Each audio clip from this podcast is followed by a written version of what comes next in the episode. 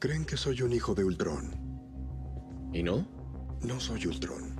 Y tampoco Jarvis. Estoy del lado de la vida. Ultron no lo está. Él quiere extinguirla.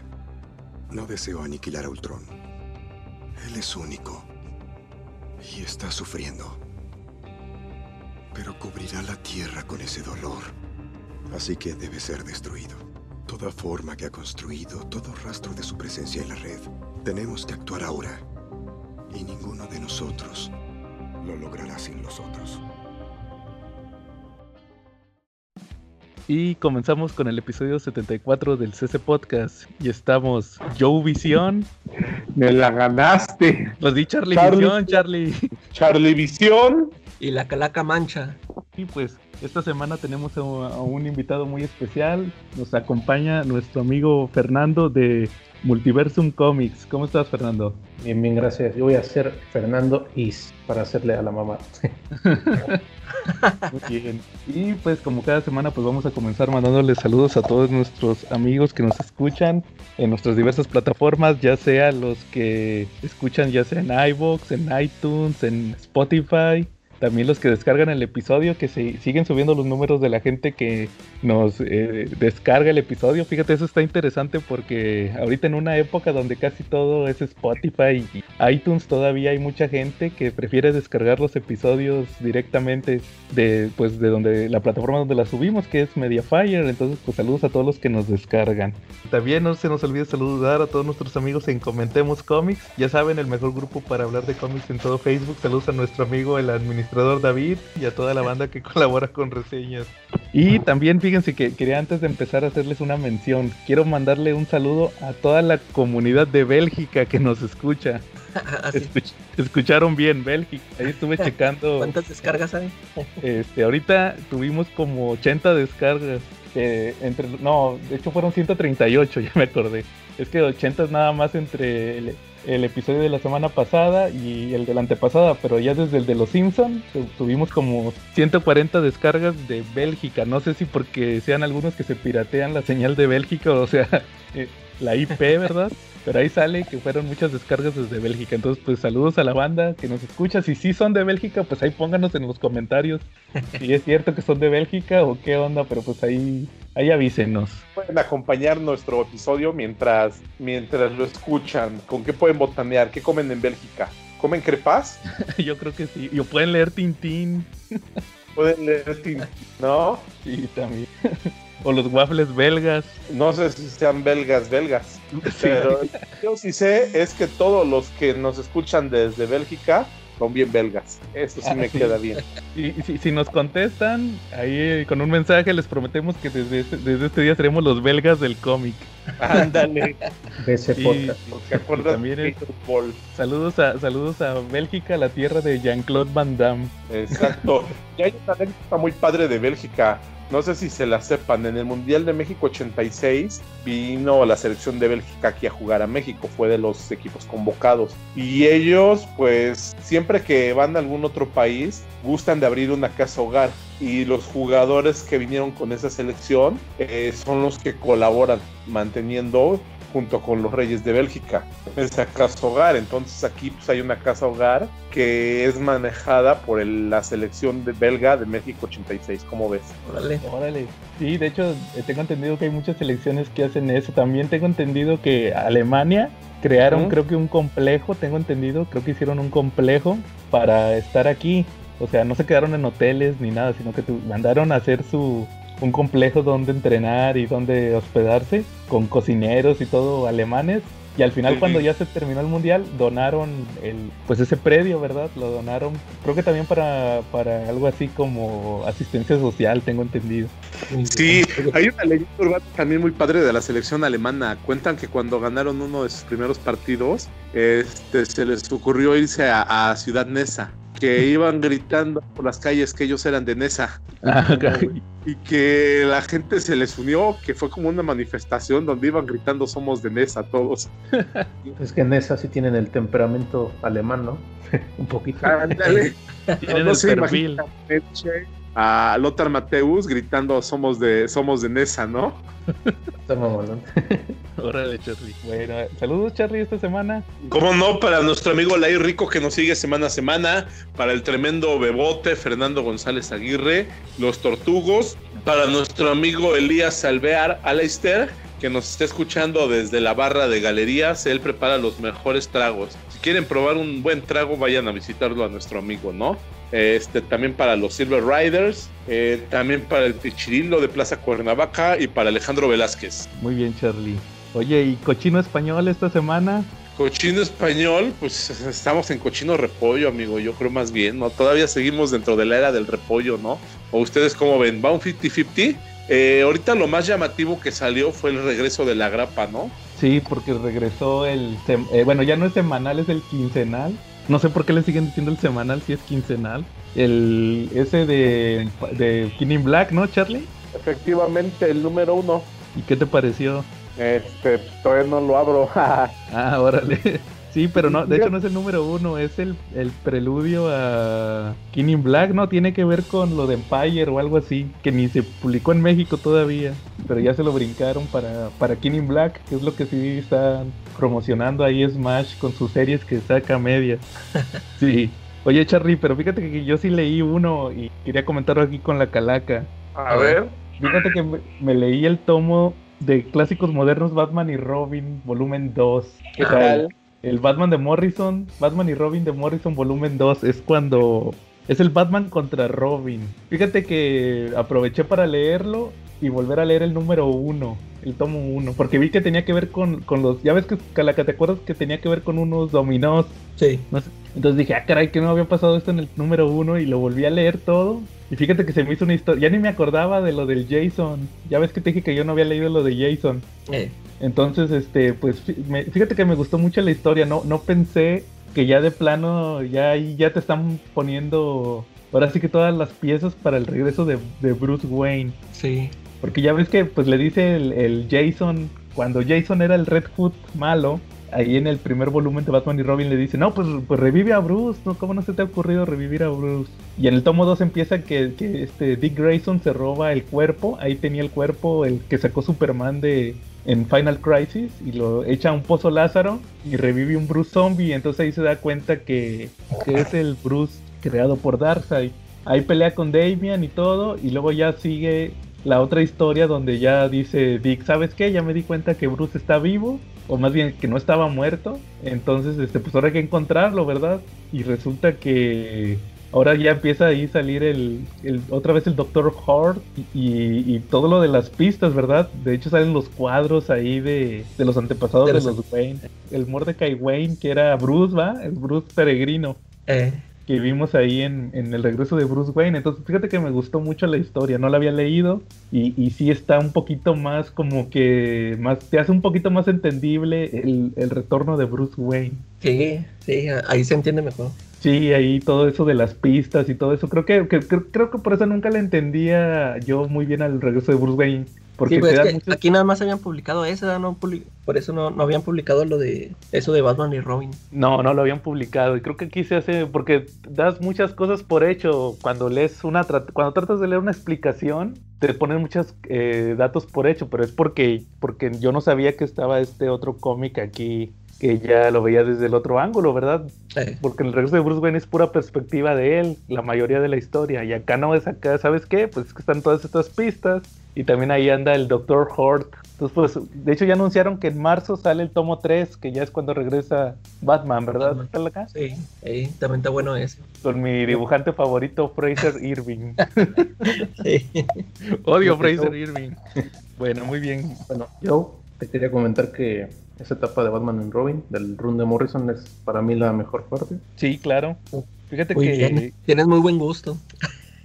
sí, fíjate esa, esa, etapa. Y lo que es que, o sea, a ver si Televisa no se brinca el, el, regreso de Bruce Wayne y una parte que se llama The Time Man de Batman, que no sé si lo ubican. sí, de hecho sí, salen los números perdidos de Batman Rip, ¿no? Exacto. Pues sí, de hecho, fíjense que también saben cuál se brincaron. Bueno, se supone que Final Crisis sí está anunciado Yo supongo que lo van a sacar en hardcover, porque todas las crisis, si recuerdan, las han sacado en hardcover. Que la crisis en Tierras Infinitas, que el Infinite Crisis, pues yo creo que lo van a sacar en, en hardcover. Aparte también eh, lo están sacando en el formato, tienen este otro formato que le llaman el, el no, ¿cómo se llama? Essential, Essential Edition, que es el hardcover. Pues probable, en inglés sí existe el Final Crisis en ese formato. Entonces, este, probablemente sea hardcover, pero el que les digo que se brincaron es el de la batalla por el manto, que ese sí lo publicó Vic. Ah, sí, ese nunca lo leí. Es de Tony Daniel, así que ya sabes que me emociono, Calaca. que no es muy bueno. Antes, antes, de la serie de Batman y Robin, ¿verdad? Es cuando, pues es que yo creo que en realidad no está enfocado en Dick Grayson, que es cuando ahí toma como que la identidad, va, pero no es, no es así tal cual que la toma sino nada más tiene ahí una aventura donde se da cuenta, o sea, se trata de que tiene que reflexionar que, que tiene que haber un Batman siempre. Y, creo que le sirvió más a, a, Tony Daniel porque él agarra a Batman después de eso. Él agarra el título ah, regular. En los nuevos 52, ¿no? Por, porque, porque este. Porque Morrison se va al Batman y Robin. Fíjate que sí me gustó y como dice Fer, eh, creo que sí es una parte, yo no lo había leído, la realidad es que yo no había leído Batman y Robin y creo que sí está eh, muy interesante esa etapa de lo que hizo de Batman Rip. Creo que ya lo, lo, releí todo, me falta nada más volver a, releer el Rip tal cual. Y, y, pero sí, esa etapa de Batman y Robin sí está muy interesante. Y el, el Incorporated también está bueno. Fíjate que me estaba dando cuenta ahorita que lo estaba leyendo. Eh, que al final del tomo de del tomo 2, porque ya ves que resulta que Talia le pone una como control a, a Damian, va, lo puede manipular. De hecho, por ahí le habla Deathstroke y Deathstroke ahí les mete unos madrazos, como, como controlando a Damian. Y, y me di cuenta que al final Damian va ahí con este con Talia va a decirle que pues que ya no le va a hacer caso y ella lo como que lo deshereda, ¿no? Algo así, Calaca. Sí y resulta que le enseña que tiene otro Damian, no sé, tiene un bebé, así en una, un bebé de probeta. Ese es el que sale en, Batman Incorporated. Qué grandote, ¿eh? Sí, fíjate que yo no, como yo no lo había leído, yo no sabía, yo, yo o sea, yo supuse que, que lo tenía, pero no sabía que ya lo habían mostrado. Estuvo buena esa etapa, como ven. Sí, muy buena. Este, ¿Algún otro tema en el chino español que traigas, Charlie? Este, no, pero traigo un tema muy bonito que le va a gustar mucho a la calaca. Es sobre su serie favorita. Otra vez, Charlie. Vamos a pasar a nuestra serie, a nuestra sección WandaVision. Ah, órale. Pues hay mucho que hablar de WandaVision, Charlie. Sí, empezando por la aparición de la mítica este, White Vision, ¿no? De la visión blanca Ahí, ahí, les mandé ahorita unas imágenes eh, para poner más en contexto del cómic. La visión todo el round de la visión blanca empezó en el cómic de West Coast Avengers, el número 42 de estado de la edición norteamericana. Charlie, en México fue público. Mande. ¿Puedo decir algo antes? A ver, dime. Perdón por interrumpirte, pero nada más quería decirte que uno de mis temas de cómic del día de hoy, nada más quería que te sintieras orgulloso porque quería decirte que hoy leí Visión Quest. ¿Y qué tal? Está buenísimo, ¿verdad? Sí, ahora sí síguele. Bueno, empezó en el número 42, si no me equivoco, de la edición americana, y aquí fue publicado por El Hombre Araña Presenta en su número 98. Aquí en edición mexicana, si lo quieren buscar, vamos a disparar los precios, que todo el mundo lo busque. Hombre Araña Presenta el número 98, aparece Ultron, pues, pero, y combate a los Avengers mientras desaparece la visión. Pero resulta que es un falso Ultron, ¿sale? Hombre Araña presenta número 100, van en busca de la visión, ¿sale? Edición número 43, norteamericana. Ahí se dan cuenta que es una organización multinacional la que se encargó de robarse la visión. ¿Por qué? Porque fueron influenciados en gran parte por Immortus, un villano de los Avengers, que les metió ahí, él, él no sale a cuadro, pero en números posteriores se revela que él fue el que les metió esa idea para que la visión no, no tuviera acceso a las computadoras de los Avengers y pudiera de nuevo desequilibrarse y conquistar el mundo. Ok, eh, aparece la visión totalmente desarmada. Hombre Araña presenta número 102 y capítulo 44 del Avenger Ghost Coast. Ahí aparece, eh, se llama Más vale viuda, mejor viuda. y en ese número vuelven a armar a la visión, pero es como tipo Terminator. La arman Eso me gustó mucho, Charlie. y T'Challa. ¿Te gustó eso? Sí, se ve bien, se ve bien macabro ese visión Terminator. Sí, es un tipo Terminator, ¿verdad? Está bien padre, es un esqueleto metalizado totalmente y se y ¿cómo se llama? Y se le olvida que y no tiene memorias, entonces pues ataca a los Avengers hasta que lo desactivan, lo desactiva Hamping, ¿no?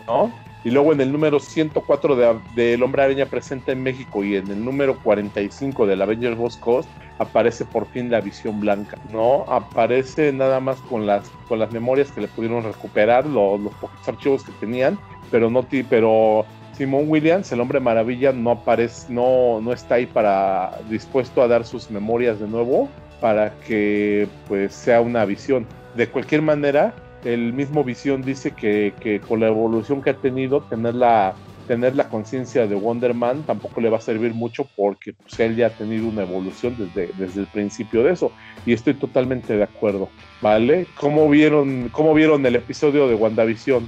¿Les gustó o no les gustó? ¿Qué fue lo que más les gustó?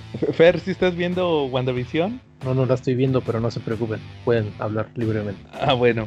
Este, pues fue un capítulo donde ya se, unen todas las piezas, ¿no, Charlie? ¿O tú qué opinas? Eh, yo creo que ahí vemos por qué de repente en el grupo de Comentemos Cómics y si quieren enterarse de todo el chisme, únanse a ese grupo. De verdad, de verdad, únanse a ese grupo para que no se pierdan de todos los chismes que contamos aquí. Eh, resulta que, que criticaban mucho las sitcoms, pero ahí es donde se redondea, ahí es donde se ve que era el lugar de refugio de Wanda, era como su escape, ver las sitcoms norteamericanas y por eso ahora en e- ella que tiene estos problemas mentales aparece ella aparece como personaje de las sitcoms eso es lo que lo que a mí me pareció más interesante lo que me pareció muy malo y detestable del capítulo y que realmente fue una fue una blasfemia y fue una ofensa es que no salió tanto Darcy No salió nada, ¿no? Ni visión. ¿Qué fue de visión? pues se fue volando ¿no? en el capítulo anterior dejó a la Darcy en la camioneta y se fue volando a confrontar a Wanda pero pues Wanda ya se quedó ahí con Agatha no Sí, pues mira, fue, al final fue un capítulo, como te, es que para mí fue un capítulo donde se vio ya todo lo que faltaba, ¿no? O sea, se unieron piezas, no sé qué, tú, qué opinaste tú, Calaca. Ya ni me acuerdo si dijiste que te gustó o no te gustó. Ya que, que no leyeron mi opinión ahí. Ya no me acuerdo. Al Ahí Calaca ¿eh? Pero no me gustaron las sitcoms que dice Sí, que o, fue o sea, me- sí me gustó el episodio porque ya explicaron ya qué estaba pasando y me gustó el, de- eh, o sea, cómo desarrollaron al personaje de Wanda, o sea, que, que ya empiezan a, a decir que, que no nada más tiene poderes por la gema. Y esto de la relación de Wanda con Visión también ahí le, le dieron ahí más caminito. Y qué más, este, bueno, yo, yo lo de las sitcoms, este, sigo con que a mí no me gustó nada de eso. Pero como dice Charlie, o sea, ya ahí ya está justificado. Este.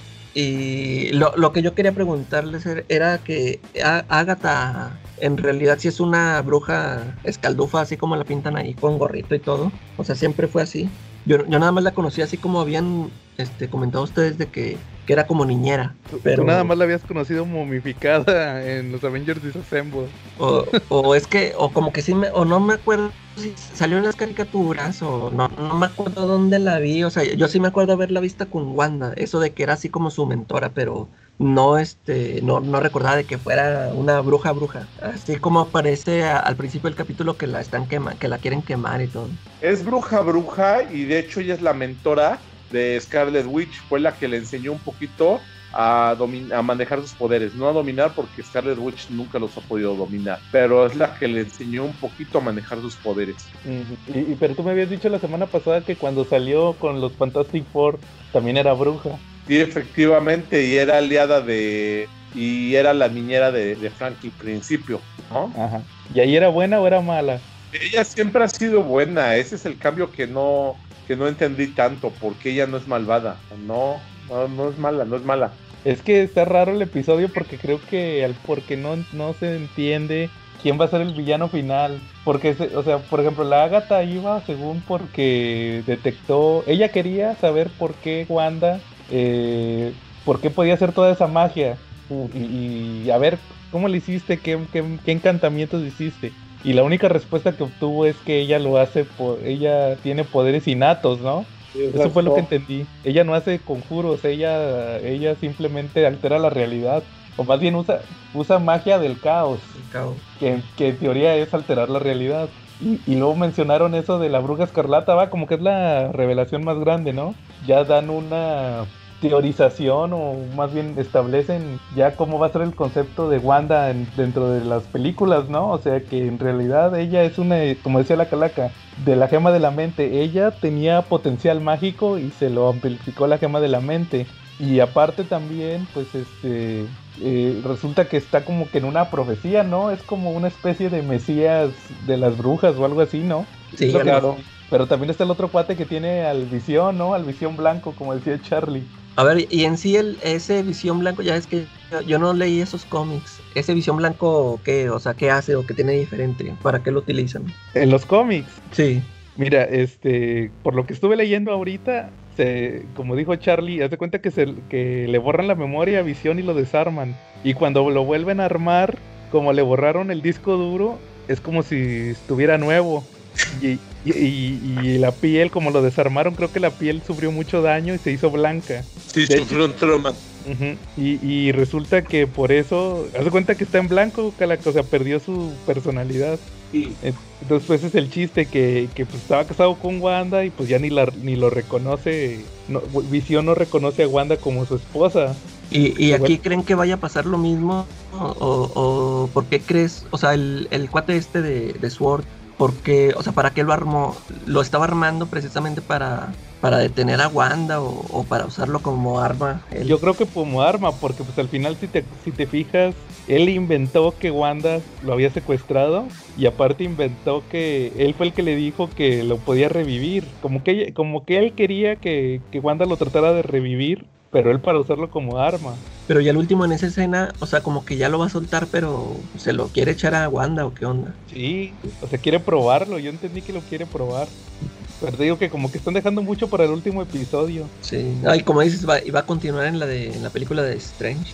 Sí, Posiblemente haya temporada 2, es lo que me está oliendo, ¿no?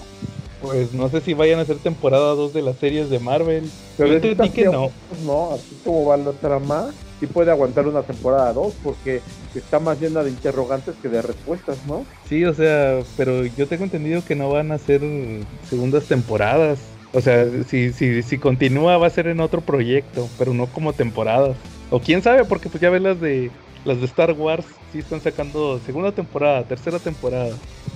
Pero pues qué tanto pueden estirar la historia, Charlie. Con Más sitcoms. ¿Cómo Charlie? ¿No crees que a Televisa se le ocurra sacar el, el run, el de Vision Quest? Probablemente sí, estaría bien que lo sacaran. Sí, la verdad estaría genial, ¿no? Que sacaran los, todos los runes relativos a Scarlet Witch, estaría genial, ¿no?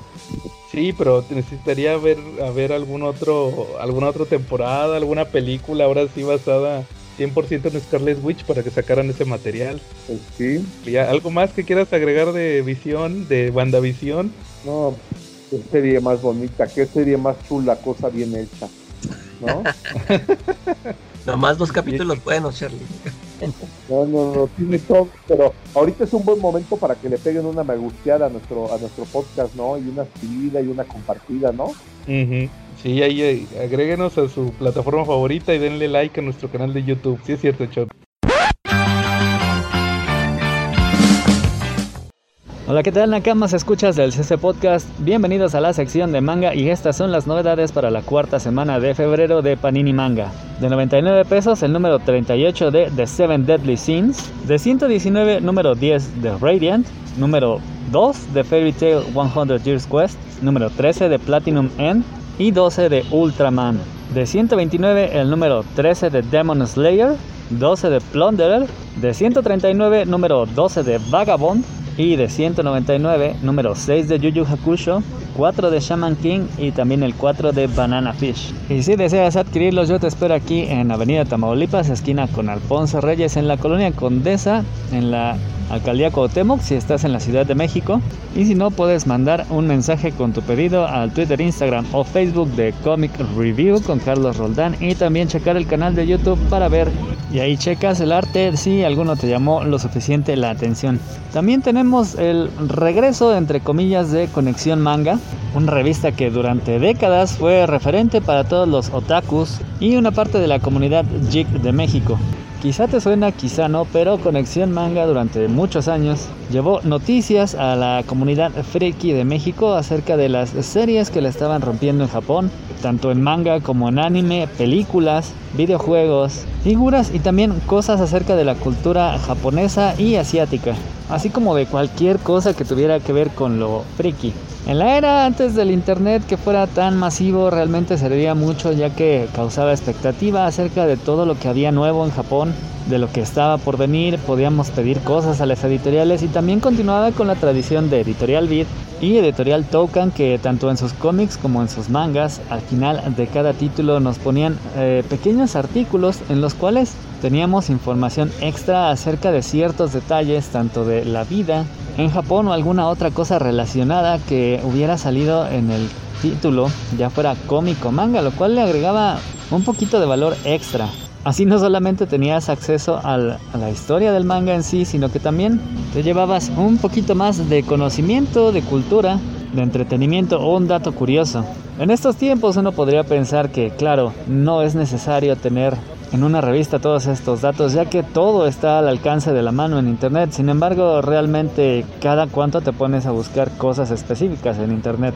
Uno está más a merced de simplemente los titulares dentro del escroleo y realmente nunca hay tanta introspección e interés como para indagar en las notas que pocas veces van más allá del clickbait. Y muy por el contrario, quizá el ver un tema dentro de una revista te lleve a investigar más acerca de ello en el internet y de ahí pasar a otras cosas. Esta edición, eh, sin embargo, parece ser que solamente es un pequeño recordatorio de que Conexión Manga existe y de que va a ingresar al mundo digital dentro de la app de la nueva editorial que promete no solo tener nuevo contenido, sino también contenido anterior de todo lo que hacía la editorial Edito Poster, que siempre ha editado a esta revista, y también buscar nuevo contenido con creadores y empresas mexicanas. Ahora sí, vamos al manga Yu Yu Hakusho, deberían de estarlo leyendo.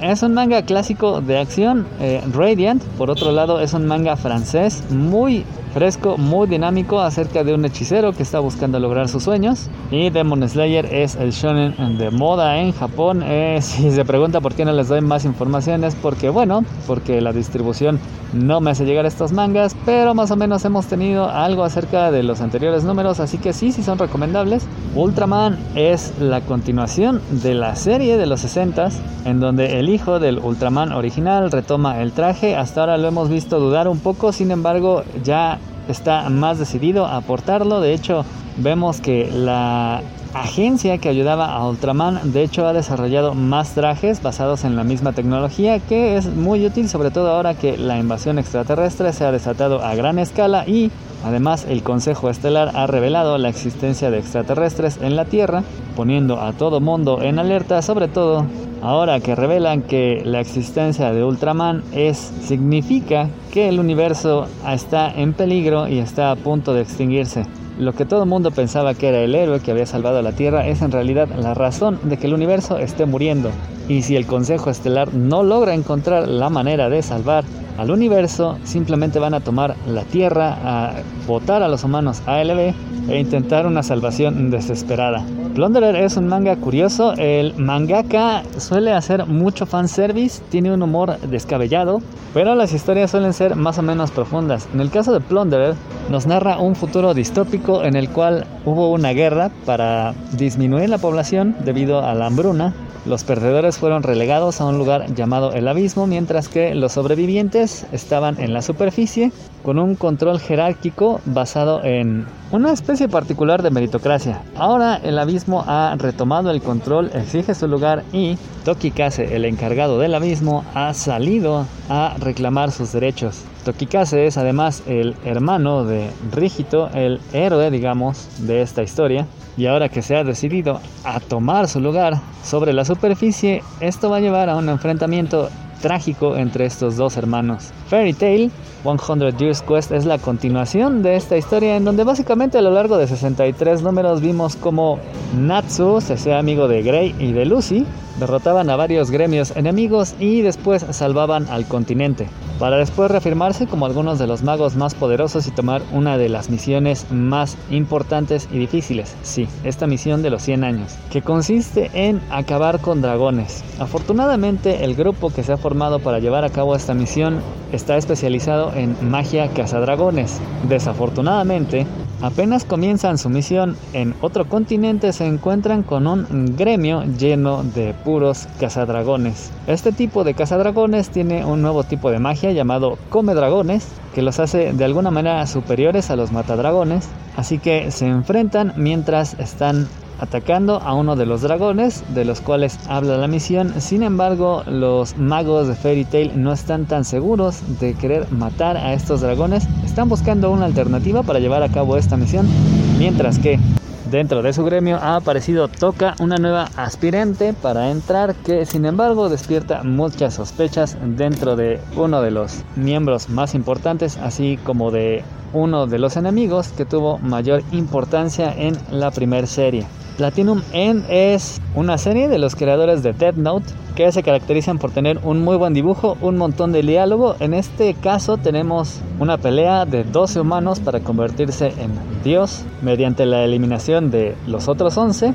El que quede será Dios. Sin embargo, ya que se han eliminado la mitad, no desean seguir muriendo, así que se reúnen todos para platicar quién debería ser el nuevo Dios. Y sorprendentemente la batalla está entre un científico bastante reconocido, ganador de un premio Nobel y un muchacho de secundaria muy idealista. Sin embargo, aquí se hacen presentes los estereotipos de el científico frío, sin sentimientos y súper analítico, que pareciera más un robot que otra cosa, y el muchacho que es eh, súper empático, y podría decirse que con demasiada fe en la humanidad y los sentimientos. Seven Deadly Sins tuvo un falso final en el número pasado. Es un poco como cuando juegas a The King of Fighters, parece que ya luchaste contra el jefe final y de repente ¡pum! sale Orochi. Vivir felices para siempre cuando de repente ¡pum! aparece de nuevo el rey de los demonios tomando un nuevo cuerpo por supuesto más fuerte. Así que aquí Meliodas y Elizabeth acuden para enfrentarlo mientras que el resto de los siete pecados capitales enfrentan a una especie de demonio que ha liberado el rey de los demonios. Banana Fish es otra de esas series que probablemente deberían estar leyendo. Este es un manga que nos habla acerca de una intriga policíaca relacionada con una droga llamada precisamente Banana Fish, que bien utilizada puede llegar a ser de utilidad ya que uno de sus efectos es madrearse tanto la mente que puede tomar control quien quiera que sea de un individuo.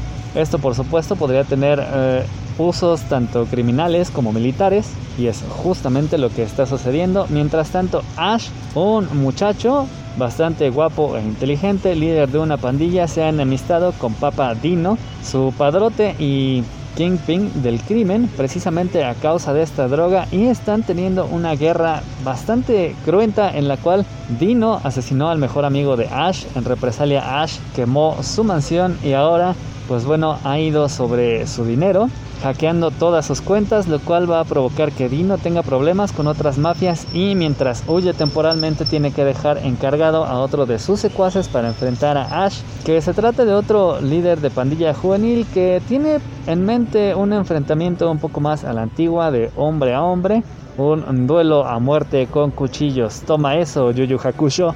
Y mientras tanto, Shaman King nos trae mayormente el tercer duelo en la etapa eliminatoria del torneo de chamanes para ver quién va a ser el rey chamán. Es nada menos que el enfrentamiento entre Yo, el protagonista, y Lentao, su primer y más grande enemigo hasta ahora. Esto después de que Joe se dedicó a un entrenamiento el cual aumentaría su poder espiritual, sin embargo parece que ni con esto es suficiente para igualar a Len Tao que se ha dedicado en cuerpo y alma desde niño a fortalecer su poder y su dominio sobre la posesión de espíritus y este es un duelo crucial para definir quién pasará a la siguiente etapa. Eso es todo por ahora, Nakamas. Espero que nos encontremos en la próxima semana y mientras tanto volvemos a la programación habitual. Y bien hecho. Vale, vale. Bueno, muy bien, Cherry. Calaca, ¿algún tema que traigas esta semana? A ver, nuestra, nuestra, nuestra sección intitulada Lo que hizo Snyder esta semana. No, el, la, la noticia que se dio de que van a rebotear a Superman. A ver, esto está interesante, Calaca. Este, se, anunció que sí, se, anu- se anunció que se va a rebotear la película de Superman con este escritor, ¿cómo se llama? Tana, tan, Tanates, Ta-Nehisi ¿quién sabe? Tanahesi Coates, Calaca. Oye, ¿y él, él qué ha hecho? O sea, yo sé que escribió unos cómics de Black Panther, pero ¿qué, ha- Panther. qué es él? ¿Pero qué es él? ¿Es escritor de cómics o, o de películas? O, ¿O por qué lo eligieron a él? ¿Qué, qué ha hecho? No sé, yo nada más supe que escribió Black Panther. Bueno, y que anda ahí el J.J. Abrams también. me- Sí, pero que, que, que, o sea, desde que anunciaron que Tanahasi Coates, ya había salido ese rumor hace unos meses, ¿no te acuerdas? Que habían dicho eso del visión, digo, del visión, del Superman negro. Sí, Visión blanco y Superman el negro. Superman negro. El Superman negro, el, que- el, el orgullo, ¿no? De chispas de chocolate, de western, del príncipe del rap, ¿no? Sí, pero por ejemplo, ¿te, te acuerdas? ¿Te acuerdas que decían lo del Michael B. Jordan? Sí, eso sí ya tiene rato. ¿eh? Sí, ¿no crees que por ahí va la tirada? Pues yo digo que sí, por el, por el escritor este que escogieron y eh, de hecho son puros rumores, ¿verdad? O sea, todavía no confirman, todavía no dicen ellos de que sí, la película va a ser de un Superman negro. Y, y, por ejemplo, ¿tú qué, qué Superman negro crees que pueda ser? Pues a mí, me- eh, bueno, a mí me gustaría el de, es el de Morrison, ¿cómo se El llama? de Calvin? Morrison, Calvin Ellis. Yo digo que a lo Este- mejor va por ese rollo, no sé, o sea, de que es de otro, de otro universo. Ajá. ¿Tú, tú Fer, eh, habías escuchado ese rumor del Superman negro? Sí, exactamente como dice Calaca, yo creo que van a agarrar el de Morrison, si es que se hace Ajá. realidad. Y pues creo Yo, que, lo que haría es abrir la pauta del multiverso, en cierto modo. Pues como que ahí andan rozando esa idea todo el tiempo. el Superman de Morrison que era el Super Obama. Exacto. Yo creo que fue muy hijo de su tiempo, ¿no? ¿No? ¿Qué opinan ustedes? El Super Obama. Acababa de ganar Obama. Eh, sí, No, yo, yo, yo me inclino por el Superman de Tierra 2 de Tom Taylor. Tom Taylor este que, que hace Injustice, eh, que ahorita va a ser la miniserie del, del Batman Detective, va, Calaca, le cambiaron el nombre. sí, La, con la de Andy Kubert. Sí. Este, Oye, pero eh, yo sí les quiero romper el mito sobre de que en este momento esta generación está siendo innovadora y está llevando una película de un Superman negro y se los voy a romper de esta manera. En 1997 hicieron la película, este, sacaron la película Steel con el estelar de Shaquille O'Neal. Entonces, pues tampoco es así la más novedosa del planeta. Porque No, Steel- pero, pero Steel sí era negro, Charlie.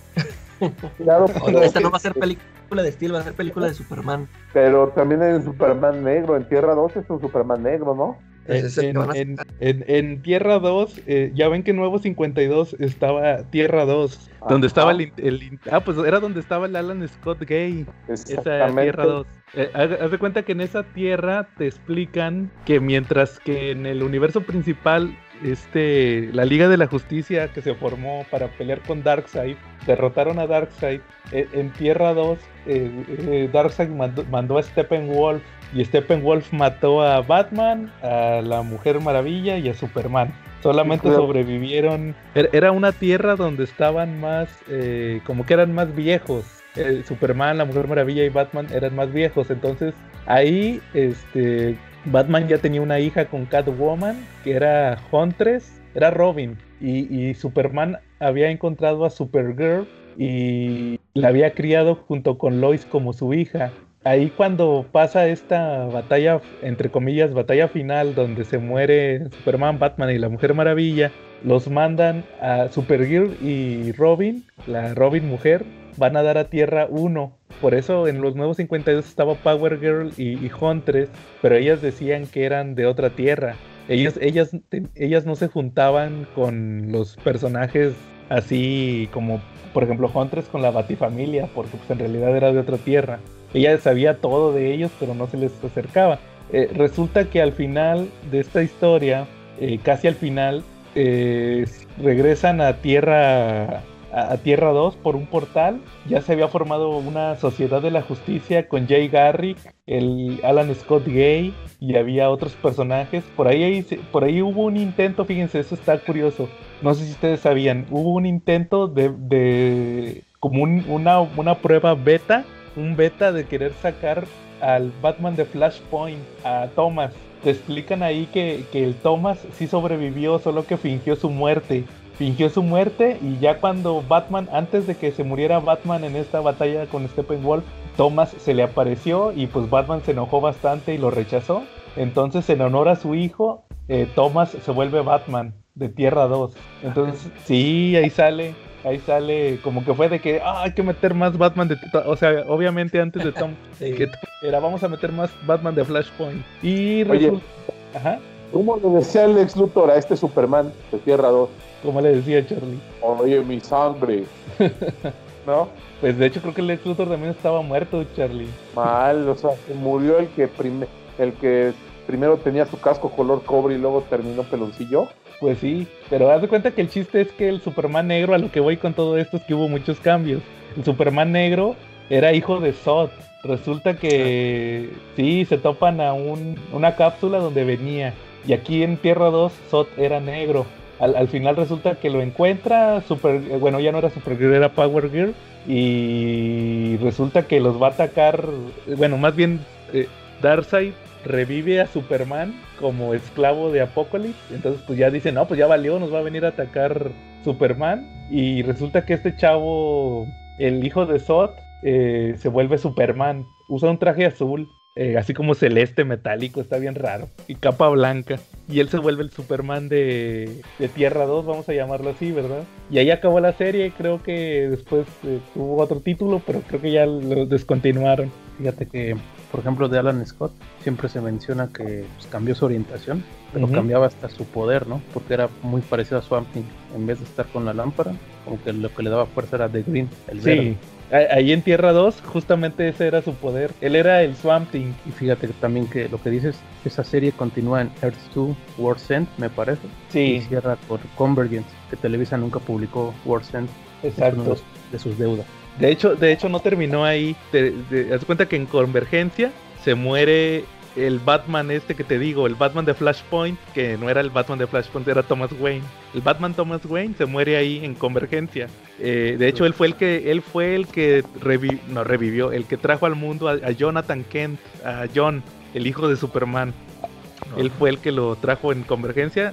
En el de Superman, él fue el que lo, el que hizo el parto de Lois.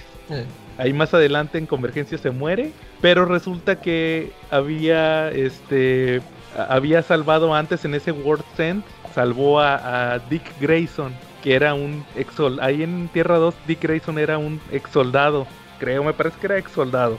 Y después de Convergencia sigue una serie que se llamó Earth 2 Society, que la llegó a dibujar Jorge Jiménez, ahorita que es muy famoso dibujando a Superman y a Batman y los Super Son.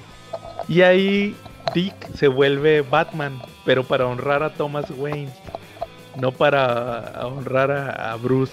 Y ahí, ahí estaba el Superman negro, Power Girl, Huntress, eh, este Batman, Alan Scott, Jay Garrick, pero esa serie ya nunca supe en qué acabó porque fue cuando simplemente desapareció, ya cuando sacaron otras versiones ya desapareció de la continuidad, ya nunca la volvieron a mencionar esa serie. Entonces sí ha existido un, Superman negro. Yo me iría más a que sacarían esa versión de este Superman. Estaría muy padre, la verdad, ¿eh? Oye, Charlie, yo también traigo un chismecillo de esta semana, aparte. No, güey, no, esas fotos son comprometedoras, no es cierto, neta que no, güey, no te quinte la... Pero no, tienes nada que son ver. para otro, para otro episodio. Ah, bueno. No, Charlie, fíjate que también salió el chismecillo de que van a... Bueno, no fue chismecillo porque ya está confirmado. Que va a salir una de Spider-Man 3 de Tom Holland el 25 de diciembre. Sí, ya está confirmado. Sí, sale que en Navidad. Entonces, lo que les quería preguntar era cómo ven ustedes, este, eh, ¿lo ven viable? ¿Creen que se adelante la producción por el tema del COVID? O sea, ¿no creen que vaya a estar muy apresurado? Yo lo que veo es que si de aquí a diciembre llego vivo y no me da esa cosa, sí la voy a ver. Si no, pues la veré tocando el arpa allá arriba, ¿no? Pero por ejemplo, o sea, a lo que voy es que no se les hace que es una medida muy desesperada por parte de Marvel de querer a fuerza sacar una película este año. Oye, pero se supone que hay varias anunciadas, ¿no? ¿No, estaba también la de Eternals o esa ya la movieron para el otro año? Eh, no sé. ¿Cómo, Charlie? También la de la viuda negra, Black Windows, diría, diría mi amigo David, ¿no? Saludos a David. Saludos a David. Este, pues sí, pues ahí Pues la esa también a cada rato le estamos viendo que creo que la van a poner al final en streaming, ¿no? Sí, pero por ejemplo, esa de, de, de Spider-Man está anunciada para Navidad. Y, Y y la de Doctor Strange no era también para este año. Esa creo que sí la movieron para el otro año. Pero, o sea, lo que voy es que se me hace muy pronto. O sea, es un, año. Yo creo que todavía la están filmando. o No sé, ¿no se acuerdan? ¿Hace cuánto confirmaron a, a Toby Maguire y a Andrew Garfield? ¿Hace un mes? Hace unos Pero- dos meses, ¿no? Pero sí, los, sí están confirmados ya. Yo he oído puro rumor. Es que son puros rumores. O sea, tengo entendido que sí. Y todavía no han anunciado, no han anunciado ni villano, no ha salido ni tráiler. Sí, sí. Ah, Ya yo te digo que no. Te faltan 10 meses. ¿Cómo ven? ¿Se les hace viable eso? Pues puede ser que sí, ¿no? Pero también de rep- es que algo tienen que hacer para no perder presencia en los cines, ¿no? Y yo creo que tienen que sacar una carta fuerte este año para no perder presencia en el cine. Eh, y aunque también me imagino que tiene mucho que ver el tema de, de- de que si ya tienen el material grabado o ya lo van a tener, o ya tienen planeado terminarlo este año, lo tienen que sacar ya porque ya, porque de repente una plataforma de streaming les puede ganar el éxito en la taquilla, ¿no? Que yo creo que fue un poquito lo que le pasó a Wonder Woman, ¿no? Que fue un poquito desastroso el tema del streaming y la película al mismo tiempo. Pues probablemente, Charlie. ¿Tú qué opinas, Fer? Yo creo que va a ser un desastre, al menos en la parte de efectos especiales. Es lo más fácil que abaraten, órale, para que salga rápido. Yo siento que se van a ir por el, por, por decirlo así, fan service, para que como que sea emocionante y de ahí se agarren para que sea exitoso, más que tenga calidad en general. Que sí siento que está muy apresurado. Sí, o sea, en, ese aspecto es una producción que va demasiado rápido. Eh, eh, yo opino que, mira, desde que anunciaron el tema, de que iba a estar Andrew Garfield y este Toby Maguire, simplemente lo primero que pensé fue, no, estos están aquí simplemente no por, eh, no es fanservice, están disfrazando un fanservice en realidad. Es para tratar de darle para arriba a Tom Holland. O sea, el- yo, yo creo que es, es un Spider-Man que no está bien posicionado. No sé qué opinen. Pues tiene buen equilibrio, ¿no? Porque mira, por ejemplo, Tobey Maguire eh, decían que era un mal Peter, un buen Peter Parker y un mal Spider-Man. Andrew Garfield decían que era un mal Peter Parker y un buen Spider-Man. Y Holland tiene el equilibrio, ¿no? Porque es mal Peter Parker y mal Spider-Man. Y tú, por ejemplo, Fer, tú, tú en tu opinión, nosotros estamos muy casados con la idea de que, de que no nos gusta Tom Holland. Ah, eh, por ejemplo, en tu opinión externa, ¿qué, ¿cuál es tu opinión ace- acerca de él?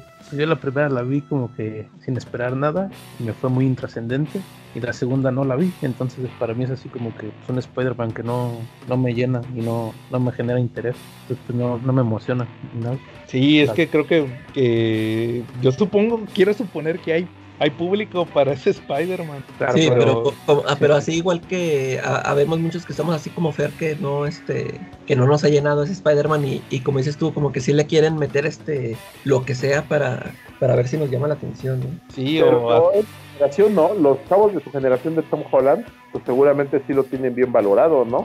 Eh, y es para ellos ese es el público meta, ¿no? No es para nosotros el producto.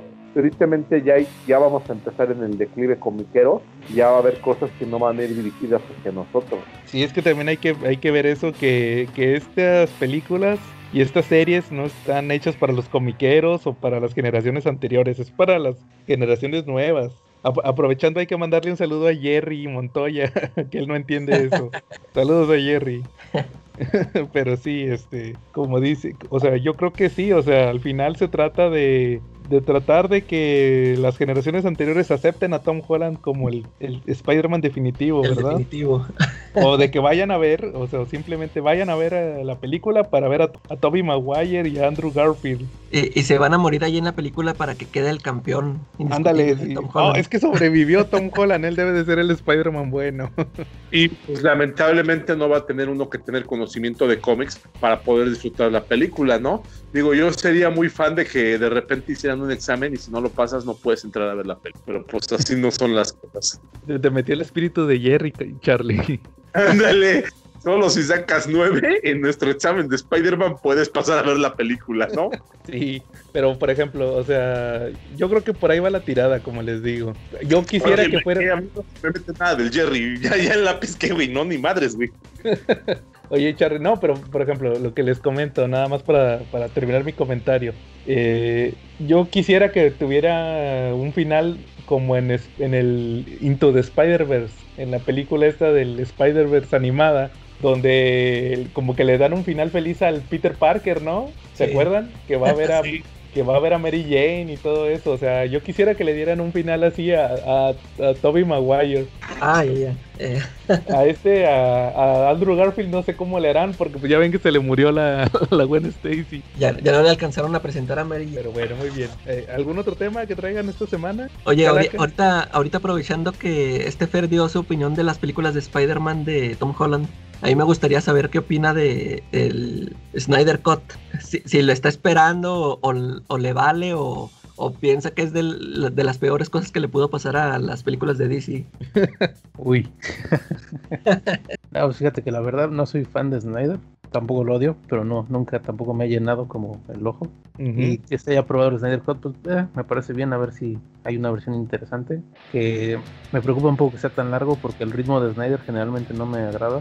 Sobre todo en, en Batman v Superman, por ejemplo, la versión de cine. Creo que esa es una de las partes que sufrió. Entonces espero que, como ha tenido tanto tiempo para irle trabajando, pues, o sea, no la espero, pero sí tengo cierta curiosidad, más que nada.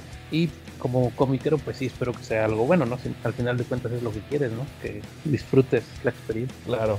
Oye, y entonces es este, este anuncio del reboot de Superman, ¿te lo esperarías así más con este con más ansia desde que eh, más esperanza de que a lo mejor ahora sí hagan bien a Superman o, este pensando de que bueno si, si no lo van a hacer un Superman negro y pensando que si van si van a hacer otra vez un reboot de Superman con Clark Kent el que conocemos que a lo mejor ahora sí puedan dar el, el Superman que quieres ver o Podría ser, es que, o sea, tampoco es como que yo tenga una versión super idealizada de Superman, pero tal vez sí me gustaría ver algo más. Es que no sé, tal vez por la etapa en la vida en que estoy, justo el Superman ya más maduro, tipo que ya tiene a su hijo Jonathan, ¿no?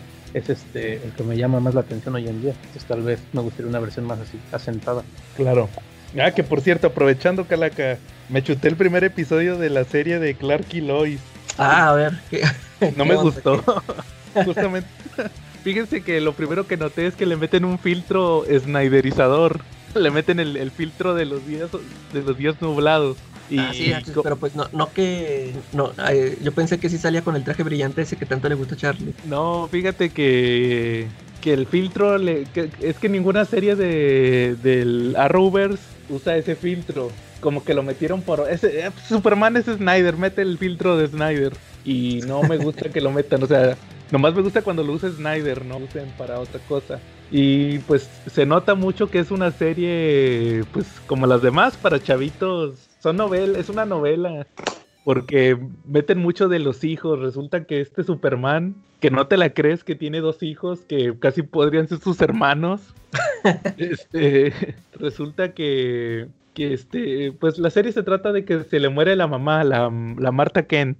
Ah, porque también para, oh Marta, quítala, quítala, quítala. Es la solución a todos tus problemas, asesínala. Eh, resulta que se muere eh, eh, Superman vive en Metrópolis con Luisa Lane. Tiene los dos hijos, uno se llama Jonathan y el otro se llama Jordan. Ese es como que un guiño a, a Alan Moore, ¿se acuerdan? El Whatever Happened of the Man of Tomorrow. Ah, sí, sí, sí. Llamaba, Yo, era Jordan Elliot. Superman, aquí es Jordan, el chavito. yo pensé que ibas a decir que un guiño a Michael B. Jordan. Ah, también, es que es porque Bueno. va a salir para que te para que te acostumbres al Superman negro, calaca. Es un mensaje subliminal. Resulta que en la serie de Superman eh, están pasando muchas cosas, entre ellas que este, ¿cómo se llamaba el que, cómo se llamaba este, el, el que compra el diario El Planeta? ¿No se acuerdan? Charlie, el de los noventas, Morgan Edge. Ay, Morgan Edge, efectivamente. El de Comunicaciones Galaxia, ¿no? Ándale, compra el diario al planeta y empieza a correr raza. Y corre a Clark. Y al mismo, ese mismo día que, que, que lo corren de la chamba, le, mar, le marcan. Le había mar, haz cuenta que un día antes le había hablado la mamá y no le alcanzó a contestar y ya le marca más tarde. Y luego el día que lo corren, no le vuelve a contestar. Cuando le contesta, le dice, oye mamá, perdón por no haberte contestado. Y nada, que resulta que era la doctora. Se asusta al Clark, obviamente, porque dice, ¿por qué está hablando la doctora eh, a través del celular de mi mamá? Y se avienta volando a super velocidad. Casi, casi regresó el tiempo, nomás le faltó eso. Y llega a Smallville y resulta que la mamá le dio una embolia y se murió. Entonces la, la serie gira que se quedan unos días en Smallville, que es el Smallville de, de Smallville. y ahí resulta que pues se da cuenta que también Luisa se da cuenta que Morgan Edge también tiene ahí algo que ver con unas eh, negocios que hay en Smallville, que Smallville ya está en decadencia, resulta que ya casi todo lo compró Morgan Edge y pues Clark tiene pues ahí como que un dilema moral porque las últimas palabras que le dijo su mamá fueran, fueron que regresara a casa. Entonces, pues se trata también que como que se da cuenta que está muy ocupado siendo Superman, que no le presta mucha atención a su familia. Y los chavitos ahí también le dan demasiada pantalla a los chavitos. Uno es el popular el Jonathan es el popular y como que, Lois y Clark sospechan que tiene poderes porque resulta que es como que un superatleta y el otro tiene, como tiene que ser una serie incluyente, resulta que el otro es como autista. Y al final resulta que, pues, nada, no era autista. Es, es, como tratando de regresar esto que vimos en Superman Regresa. ¿Se acuerdan que el chavito tenía. Era un chavito enfermizo, pero pues en realidad era porque tenía poderes? Al final resulta que el hijo autista tiene poderes. Y pues se enfoca mucho en que los chavitos no se querían quedar en Smallville. Y luego por ahí tienen una noviecilla que es hija de Lana Lang y la Lana Lang es una chavita, es una chavita pakistaní, o bueno, no es pakistaní, pero es de esa, es de ascendencia pakistaní. No sé si la ubican en la película de Sohan, de Adam Sandler. Tenía una, una novia que sale ahí en la serie, en la película. ¿No se acuerdan que la con la que se casa? Eh, no, no me acuerdo ya casi de esa película. Ah, pues ahí es ella. Bueno, los que hayan visto la película de Sohan es la, la chava de la peluquería que anda con Sohan. Eh. Ella es, la, es Lana Lang. Lana Lang. Entonces, este, al final resulta que le dan mucha pantalla a los chavitos. Se trata mucho sobre que, que el chavito que tiene autismo, que Clark, pues Superman casi no se toca mucho en, en la serie. Y al final como que quieren dar así como que un eh, guiño porque sale que como que lo estaba atacando un, un ahí como un ser que, que sabía kryptoniano y todo, o sea, tenía poderes, tenía una armadura, pero hablaba en kryptoniano y escribía en kryptoniano y al final resulta que se mete a una nave y se, se llama, la nave le dice, ah, bienvenido, capitán Luthor, pero el, el ex Luthor de, de la Rovers es este John Cryer, el Alan Harper. Sí.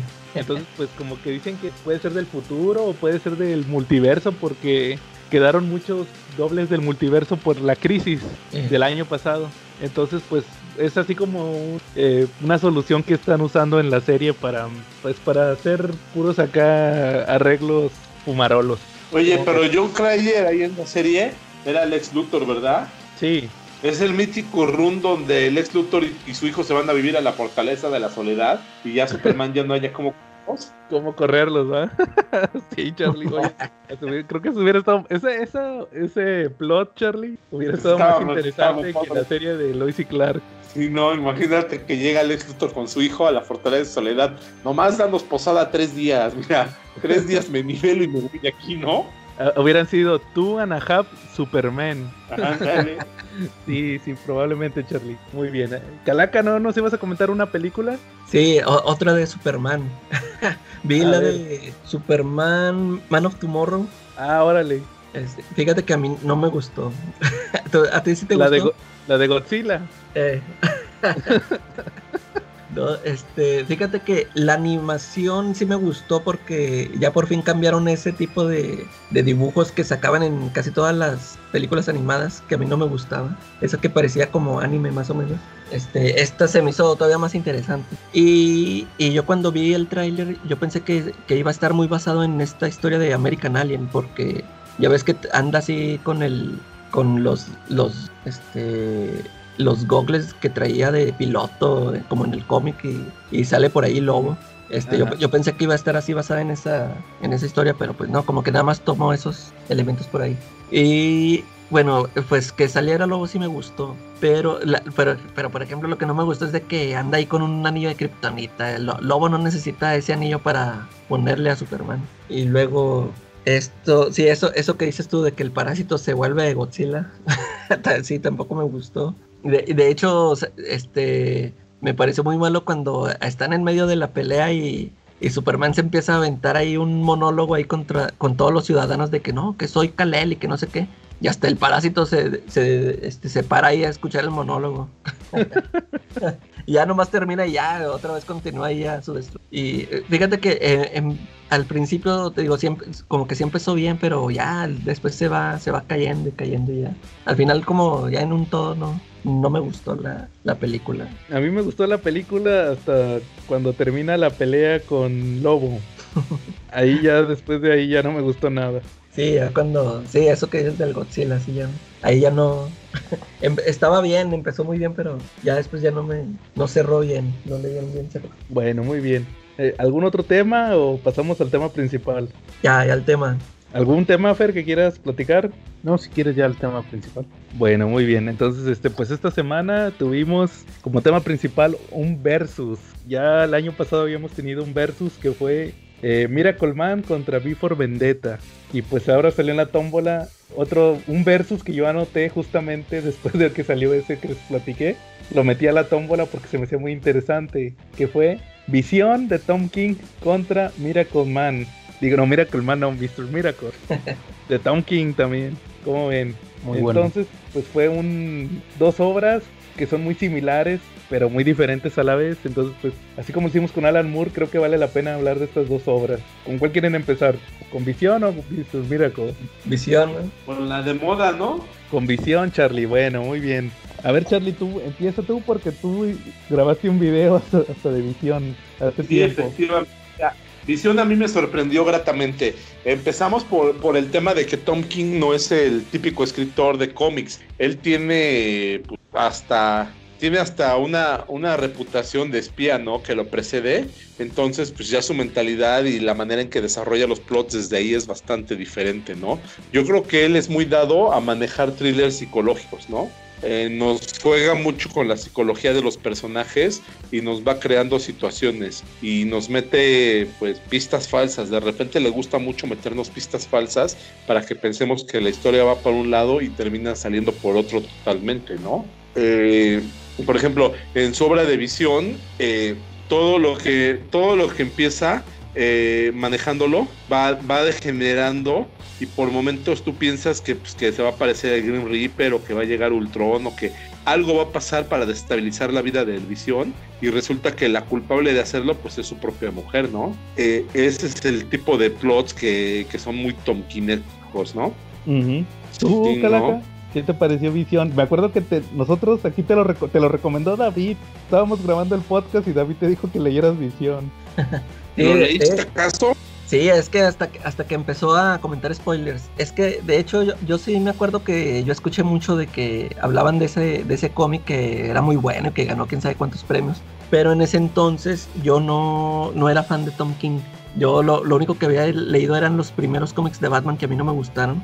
Y luego, pues, era Tom King y era Visión, un personaje que a mí, o sea, no, nunca me ha interesado. Yo nunca, nunca he leído cómics de él. Y por eso me tardé mucho en leerlo hasta que me seguían diciendo ustedes. Y ya que David me, me platicó que estaba ahí envuelto en un asesinato, yo dije, ándale, pues es un thriller, dije, pues vamos a leerlo. Y en ese entonces pues ya había leído lo que me gustó de Batman del Tom King y ya por eso le di la oportunidad. igual que Chale, o sea, a mí me sorprendió mucho, me, me gustó mucho. Eh, así como les digo que yo no conozco estos personajes, eh, Tom King se encargó de, de explicarnos todo, o sea, eso del Víctor Mancha, yo también yo ni conocía ese personaje, yo no sabía de... Ya ves que ahí te cuenta de esto de la relación de Wanda y todo. Eh, eso me, gustó mucho, que, que sí se preocupó por, por informarnos a los que no, no, conocíamos mucho a los personajes. Y sí, la, la historia está muy buena. Eh, tiene sus, sus tintes de que trata de... Sí, sino de, de la de cómo, cómo uno se comporta con la gente que nos parece extraña, los extranjeros, que sea un extranjero, o, sea, que sea alguien de otro país o de, de una, este, de, de un preferencias sexuales diferentes, o, o, sea, de cómo, cómo se van, cómo se porta la gente, los vecinos con gente que considera diferente. Eso sí, sí está muy bueno, todo, todos los números me parecieron muy, muy buenos. ¿cómo fue tu experiencia leyendo Visión? Fíjate que primero ha sido uno de los cómics que más he tardado en leer, pero no porque no me gustara, sino porque leí la mitad como en 2017 o Sí, salió como en 2015 creo. Y la otra mitad al año siguiente, porque por ahí hubo como una revoltura de, los cómics y que hay, dejé ahí pendiente. Pero bueno, el punto es que, como dijo Charlie, o al menos es la perspectiva que tengo yo de Tom King, King escribe cada número le da como un concepto y a la vez a la mitad de su serie tiene como que un, un argumento y la serie completa tiene una historia siempre lo que he sentido, al menos en sus maxi series, es que puedes leer un número y te dice, tiene un, discurso y algunos temas interesantes. Si lees la mitad de la serie, puedes pensar que va hacia un lado, pero cuando terminas resulta otra cosa. Y eso me gusta mucho. Eh, King me parece un escritor muy bueno en el concepto técnico, o sea, tiene muchos recursos como autor. Usa elipsis, perfila muy bien personajes, va atrás en la continuidad, se despega de todo para crear otras cosas. Y en visión utiliza esta típica tendencia de humanizar o hacer más mundanos a los héroes con su propio toque y también mezcla mucha ciencia ficción eh, rural, por decirle así. Entonces tiene muchos elementos muy buenos y me gusta mucho. Tiene un par de cosas que no me terminan de cuadrar, que por eso no me super encanta, pero sí me gusta mucho. Esa es mi opinión. Bueno, si quieres ahorita nos comentas eso igual, qué es lo que le hallaste tú, porque yo creo que al final todo, esto no se trata de de que nos encantó Visión y nos les tiene que gustar a ustedes, sino es siempre hallarle los hilos negros y, ver qué es lo bueno y qué es lo malo. Ya ves, Calaca, ¿te acuerdas cuando le, encontraste el hilo negro al de Long Halloween? sí. Ese momento épico de la historia del CC Podcast. Bueno, ahí les van. Eh, yo, en lo personal, yo me enteré. Yo, es más, ahí fue cuando conocí a Tom King. Porque yo sí me enteré que iba a salir un cómic de visión. No lo estaba leyendo. Yo, sinceramente, no lo leí cuando salió. Yo sí me enteré que estaba ganando Eisner que no, que es que Tom King, que, el cómic que estaba, que su cómic de visión, que lo nominaron a Eisner, pero también había escuchado, sobre todo fue más cuando me enteré de visión, porque a Tom King le habían dado un contrato de exclusividad con DC pero DC le iba a dar chance de que terminara Visión. O sea, e, ese, en ese momento todo el mundo pensó que se iba a quedar inconclusa la serie. Ya salió Tom King a explicar que no, que le habían dado chance que, terminara el cómic en Marvel. Ya posteriormente fue cuando, cuando me enteré que, que, lo estaba nominando y dije, pues le voy a dar una oportunidad, lo voy a empezar a ojear. Y pues no, simplemente lo ojeé, ya, ya lo leí en forma cuando salió en físico, en hardcover aquí en México, que pues al final yo, pues es cuando me siento más cómodo leyéndolos, cuando están en físico. Entonces ahí, hasta ahí fue cuando ya le di una leída más completa analizándolo y todo. Entonces ahí se podría decirse que se, volvió también uno de mis cómics favoritos de Tom King. Y como dicen ustedes, al final eh, se vuelve una historia donde muestra muchos elementos narrativos, ya sea diciendo eh, la situación de un personaje que pues creo que esa es la especialidad de Tom King fuera del cómic de Batman que es agarra un personaje que nadie le interesa y lo vuelve lo reinventa se mete a su mitología y y, pero además agrega a ella y crea una historia. Eh, creo que por eso siempre agarra 12 números, porque así puede hacer una historia. ¿Sabes qué? Te voy a poner un año de historias de este personaje, lo voy a reinventar y voy a hacer que un, proyecto donde, pues al final, eh, eh, agregue más a la mitología de dicho personaje. Igual como dicen, también agarra muchos elementos en, en, el cómic. O sea, ya al final, yo creo que Tom King es un escritor que que siempre que veo que va a agarrar un cómic y digo, este cómic lo tengo que leer porque estoy seguro que va a ser algo interesante con el personaje. Ya lo hizo con Visión, con Mr. Miracle, lo está haciendo ahorita con, con, con Adam Strange y ahorita agarró también a Rorschach de Watchmen. Entonces yo creo que ya tiene como una forma de trabajar que está muy interesante. ¿Cómo ven? Omega Men también. Ah, Omega Men también, que yo nada más leí el primer número, no me gustó tanto. Saludos a David, que le gusta mucho Omega Men. también hasta Swamp Thing ya por ahí lo tocó un poquito. Sí, también, también de hecho lo escribió en, en Batman también a Swamp Thing y en un especial de, de invierno que ganó un Eisner también ese cómic. Órale. Entonces, este, pues ahora sí que casi todo lo que es como un rey Midas, todo lo que toca, la mayoría de lo que toca lo hace oro. Muy bien, entonces este pues como ven si empezamos a analizar la obra? ¿De qué se trata Visión? Pues creo que el contexto principal es que Visión se hace una familia. Resulta que Visión se, se, muda a un suburbio de Virginia, se compra una casa y resulta que se, se, va a vivir ahí, pero luego la sorpresa es que él construye una esposa y dos hijos gemelos. Entonces lo que vemos es, eh, a lo largo de los 12 números, es la relación de esta familia, los Visión, porque de hecho no se llama Visión, se llama The Vision. Entonces vemos cómo está esta familia. Pero en, en el primer número lo que vemos es principalmente cómo, como decía la calaca, cómo reaccionan los vecinos, cómo los juzgan, cómo, van los chavitos a la escuela, a, a al, al hijo, a la hija no le va tan mal, al hijo Como siempre.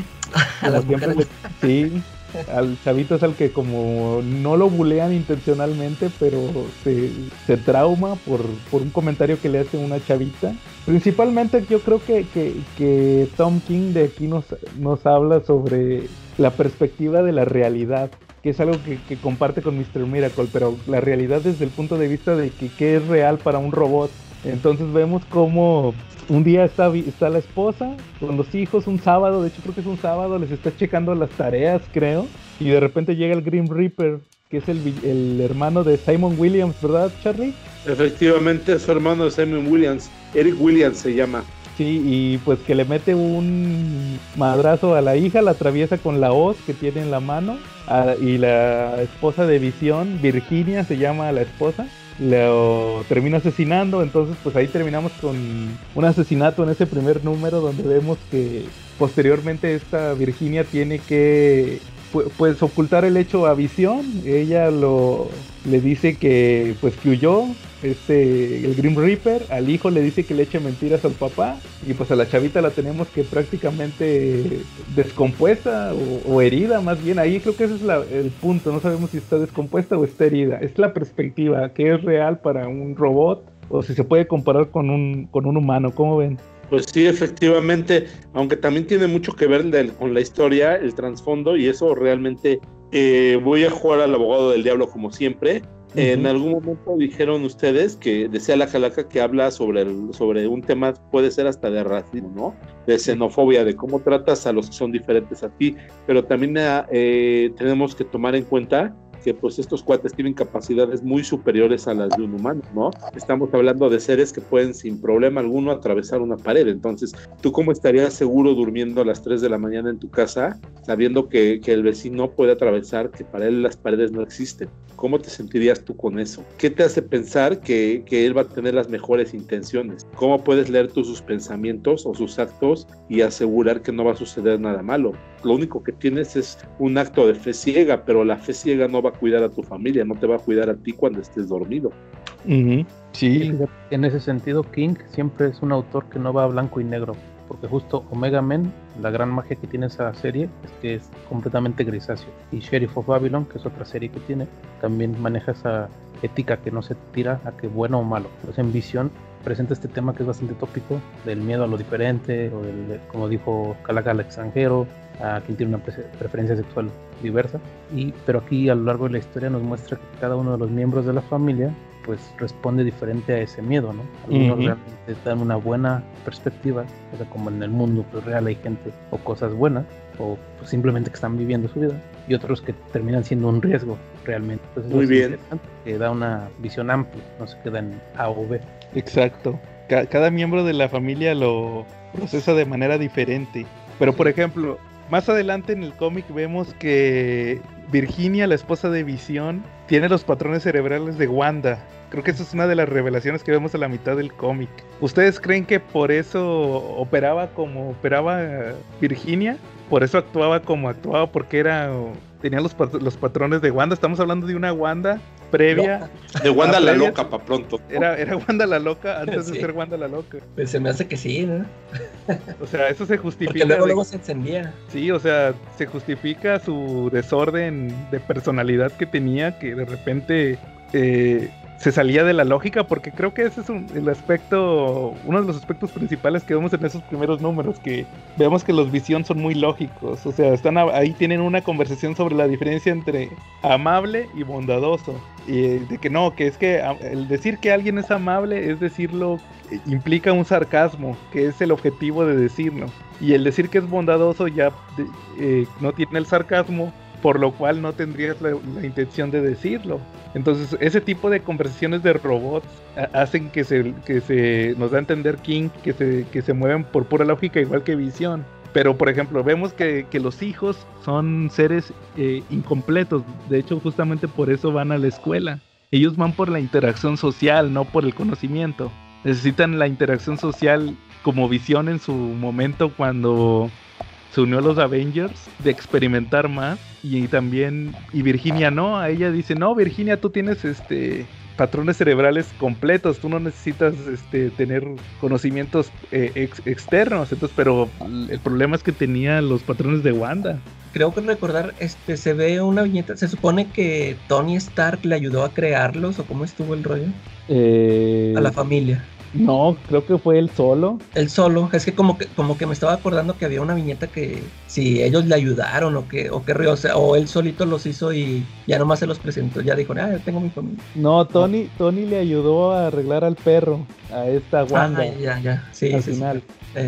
Entonces, este, pero, pero sí, o sea, y por ejemplo, creo que, que cada personaje tiene su conflicto, o sea, en lo que va avanzando la historia, a grandes rasgos lo que vemos es que pues Virginia mató al Grim Reaper y luego vemos puros números de tristeza porque luego resulta que pues el chavito Bean, el hijo de Visión, va a la escuela y tiene ahí un conflicto con un compañerito de la, de la hermana al que le termina al que le termina este ahí lo, lo ahorca, ¿no? Algo así. Sí si no mal lo recuerdo, lo ahorca, que de hecho ahí también se hace King en este segundo número, el, hecho de las diferencias, lo de que si el miedo a lo diferente, porque ahí se echa un discurso sobre eh, que las partes del cuerpo humano tienen ahí un, tiene una parte en el cuello donde al ahorcarlo, eh, corta el flujo de sangre al cerebro, entonces ahí menciona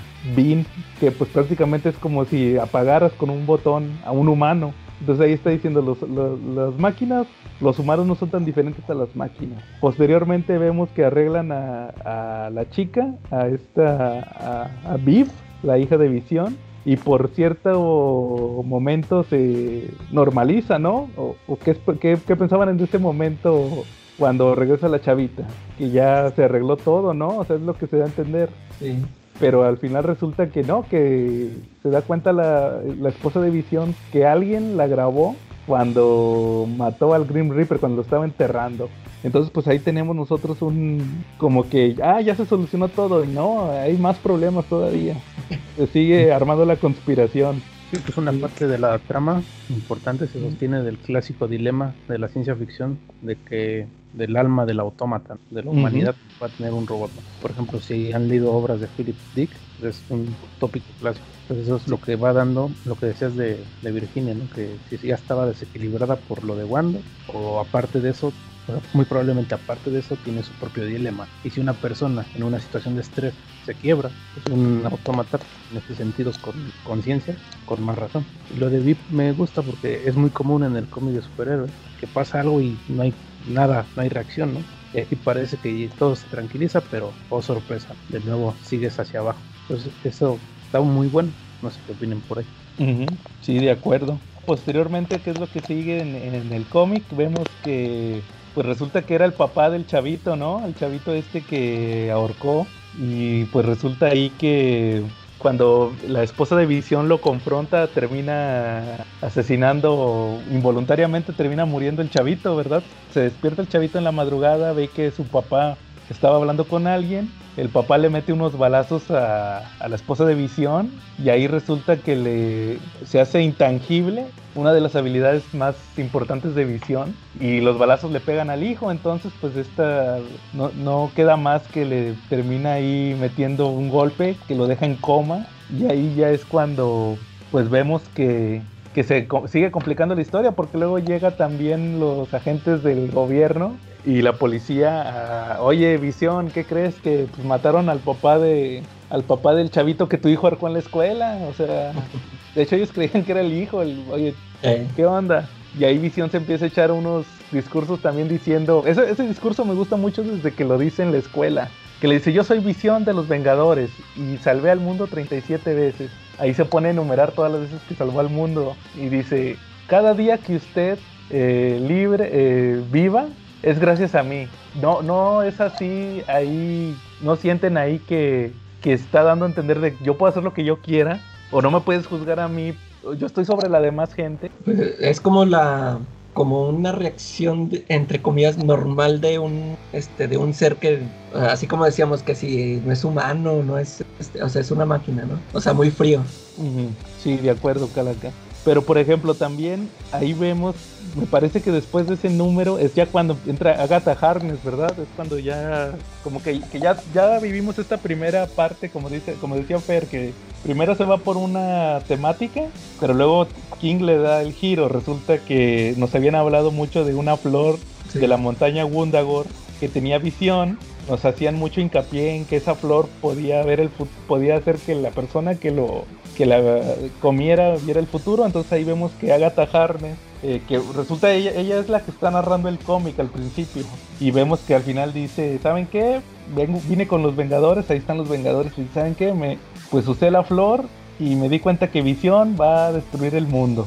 Esa es como que la gran revelación de la primera parte del cómic. Visión va a destruir el mundo. Todavía no sabemos cómo, pero pues suponemos que tiene que ver con el hecho de, que todos están sospechando de que, oye, pues Visión se hizo una familia. Entonces ahí es cuando ya vemos el giro y, y ahí King pone una, pues una como reinterpretación de toda la historia de Visión, ¿no, Charlie? Tú que eres más experto en Marvel. Sí, efectivamente, no es donde nos dan un poquito la un regreso de nuevo a la trayectoria de Visión. Eh, es un personaje complejo.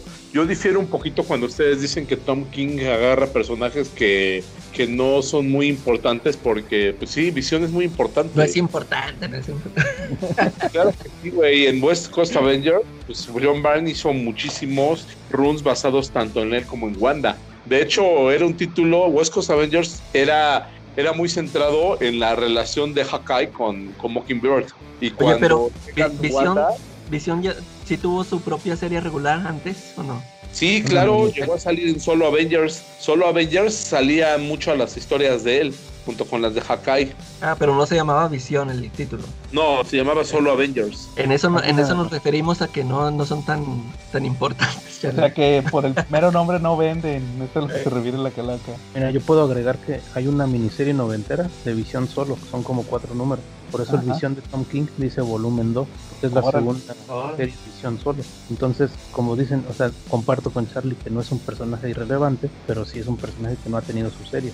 Se ha desarrollado principalmente en Avengers, así que esa es como la cuestión con Visión, que casi solo no está. Bueno, entonces pues vemos ese desarrollo, Charlie, de todos los momentos de, visión, ¿no? De hecho, ¿te acuerdas que hasta ponen lo, de los, lo del visión blanco? Vemos ahí lo de, de hecho, creo que ahí es el momento clave porque vemos que pasa lo de los niños, los hijos de Wanda. De, oye, Wanda, estos niños no son reales. y al final vemos que. De hecho, pues ahí está bien claro porque vemos que tienen una escena de sexo.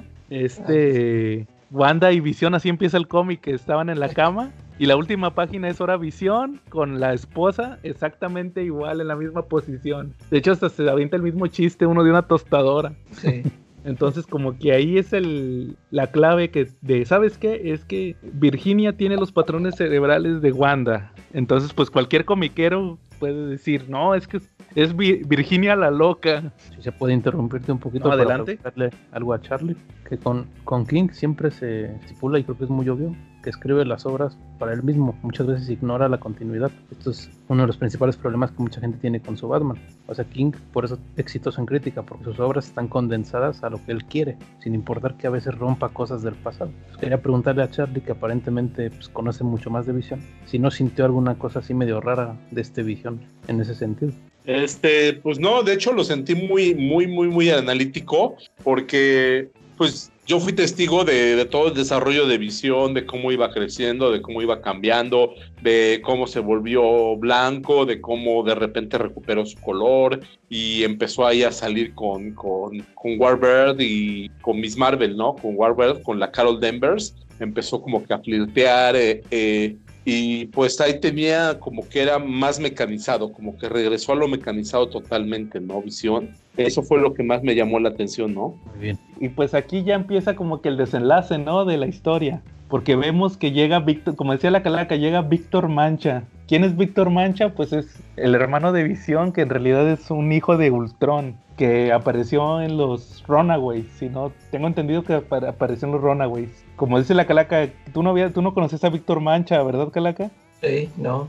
¿Ustedes sí lo conocían? Yo había escuchado nada más así de así que, que hay un hijo de Ultron en los Runaways. Sí, de hecho sí salió y salió muchísimo en un omnibus que sacó Televisa hace años de números perdidos de Civil War eh, con la portada del de, Iron Man de, de, de, un Iron Man azul con blanco eh, ahí salió, con la bandera de Estados Unidos, ahí salió efectivamente muchos números de, de Runaways y vimos a Víctor Mancha. Ahí fue donde te puedes empezar a familiarizar con el personaje. Yo lo conocí de una serie de, de Avengers que se llamaba PA, de inteligencia artificial. Inteligencia artificial, sí. Yo nunca leí esa historia, pero, pero sí escuché de ella. Que era Hank Pym, era un eh, equipo de Avengers donde estaba Hank Pym y Visión y Víctor Mancha. Y, Puro y, Sí, y de hecho ahí mencionaban justamente eso, de que aquí lo mencionan en, en, Visión, que había, que Víctor y yo estuvimos en un equipo de Avengers. Entonces, pues lo que vemos aquí en esta parte de la historia, que es, creo que yo cuando, creo que es el número que a mí más me gusta, no sé ustedes, el de, el de Víctor Mancha.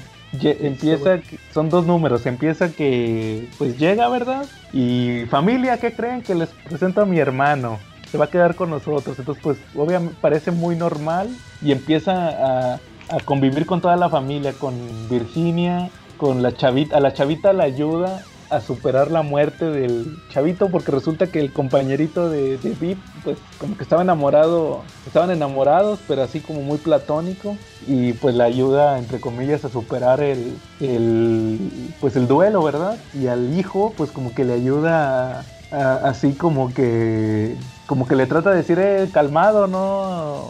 Porque era medio raro, ¿no? No se les hace que el hijo era como medio extraño, quedó como muy traumado por lo que le pasaba en la escuela. Estaba muy clavado en, en eso, ¿no? De que le habían dicho que era raro.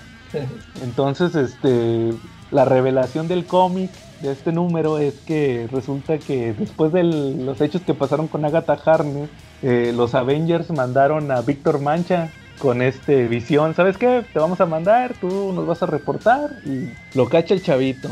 Y pues ahí nos damos cuenta que Víctor Mancha Calaca, tú que decías que no existían, es un junkie. ¿Te acuerdas? Qué bueno. Es, este, le entra al, Vibranium porque resulta que, que Víctor Mancha este, como es un robot, en teoría, y uno de sus compañeritos de los Runaways le dice, tenía Vibranium y le dice, ¿sabes qué? Oye, fíjate que mis máquinas funcionan mejor cuando, tienen Vibranium cerca.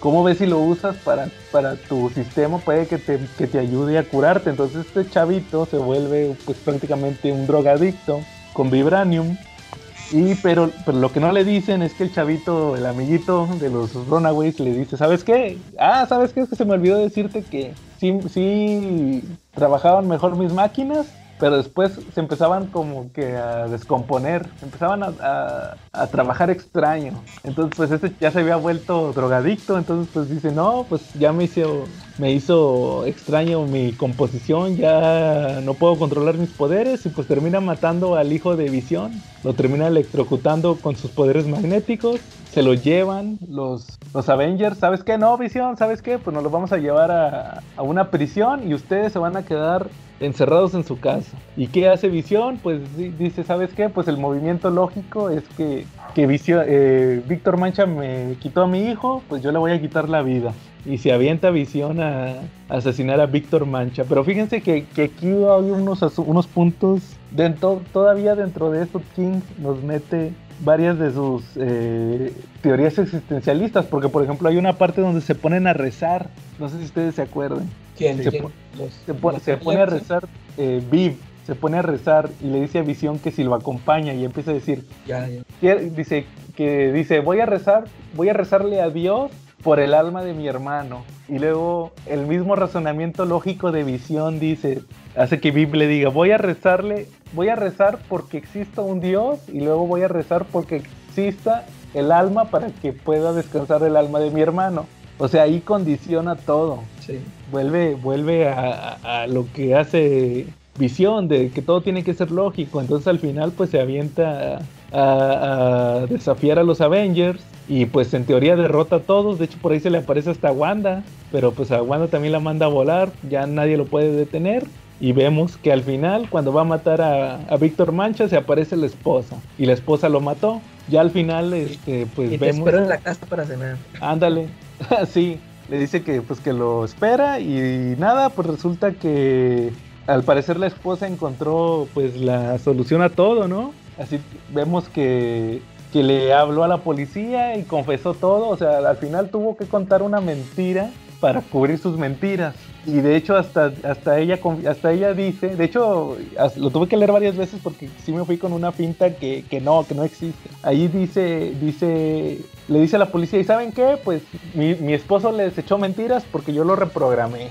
Pero pues no es cierto, o sea, en realidad pues fue porque Visión fueron mentiras voluntarias. Al final Visión regresa y, y lo que me gusta mucho de este último número de Visión es que agarra muchos elementos del primer número. A- agarra, por ejemplo, la discusión esa que les dije de que amable y bondadoso, la diferencia entre amable y bondadoso, la vuelven a tener Visión y, y- y su esposa. También el, el que tenían un florero de agua, hecho con agua, Ah, sí, sí. también aquí la vuelven a, a retomar. Resulta que la esposa pues se, se toma el agua. Pero, pero creo que el elemento que más me gusta de esta historia y que se aplica en este último número es que, esta chavita, la hija de Visión, había tomado un- una especie de mantra, como que una forma de pensar cuando resulta que e- ella había platicado con el chavito con el compañero de la escuela y le preguntó el chavito, oye, ¿a ti no te afecta el agua? Porque estaba lloviendo. Y dice, no, me traspasa. Entonces ella lo agarra como una especie de, de- de frase personal, de, de un mantra, de cuando tiene algún problema. eh, en vez, es como decir un, un no me importa, dice, me, me traspasa, me traspasa. Por eso les decía que estaba muy relacionado con, con los poderes de visión. Y al final, la esposa de Visión, la mamá de Vip, le dice, ¿sabes qué? Pues es que yo estuve involucrada en el asesinato del chavito. Y ella, en una especie de rabieta, le, le dice, me traspasa, o sea, este, ¿sabes qué? No me importa, o sea, obviamente sí le importó mucho, pero como, como un de que no me importa lo que tú me digas, es me traspasa. Y al final la, la mamá se toma el, el agua del florero y Visión le dice, oye, ¿por qué no te haces intangible para que el agua te traspase y, y- y, pues no te, no te descompongas? Y ella le dice, no, porque no me traspasa, o sea, es, me voy a hacer responsable de mis actos. sí, ¿O cómo, cómo interpretaron ustedes esa, esa parte? sí, no, así como dices tú, exactamente. Y al final pues resulta que se muere, ¿verdad? Se, se descompone, o sea, es que vu- vuelvo a lo mismo. Er- Era viable el... Eran, estaban vivos, estaban muertos, eran, eran robots, eran personas. E- Eso es- creo que es lo, lo que, lo que al final nos, nos deja el cómic, ¿no? Sí. ¿Tú qué opinas, Charlie? ¿Qué te pareció el final? Sí me gustó, me gustó, me gustó todos los cambios que le fueron haciendo, aunque te soy sincero, yo sí sentí la muerte de Víctor Mancha porque a mí me caía bien ese personaje, ¿no? Eh, pero sí, sí me llegó a latir. ¿A ustedes qué parte les gustó más? O sea, de todo el desarrollo que tuvo Visión, o qué fue lo que más les gustó, lo de, lo de la esposa cuando se descompone. Eh, yo sentí un poquito de lástima por Visión porque... Pues pobre, está igual de salado que la Wanda, ¿no? Por más que intente formar una familia, nomás no se le da, ¿no? Pues sí.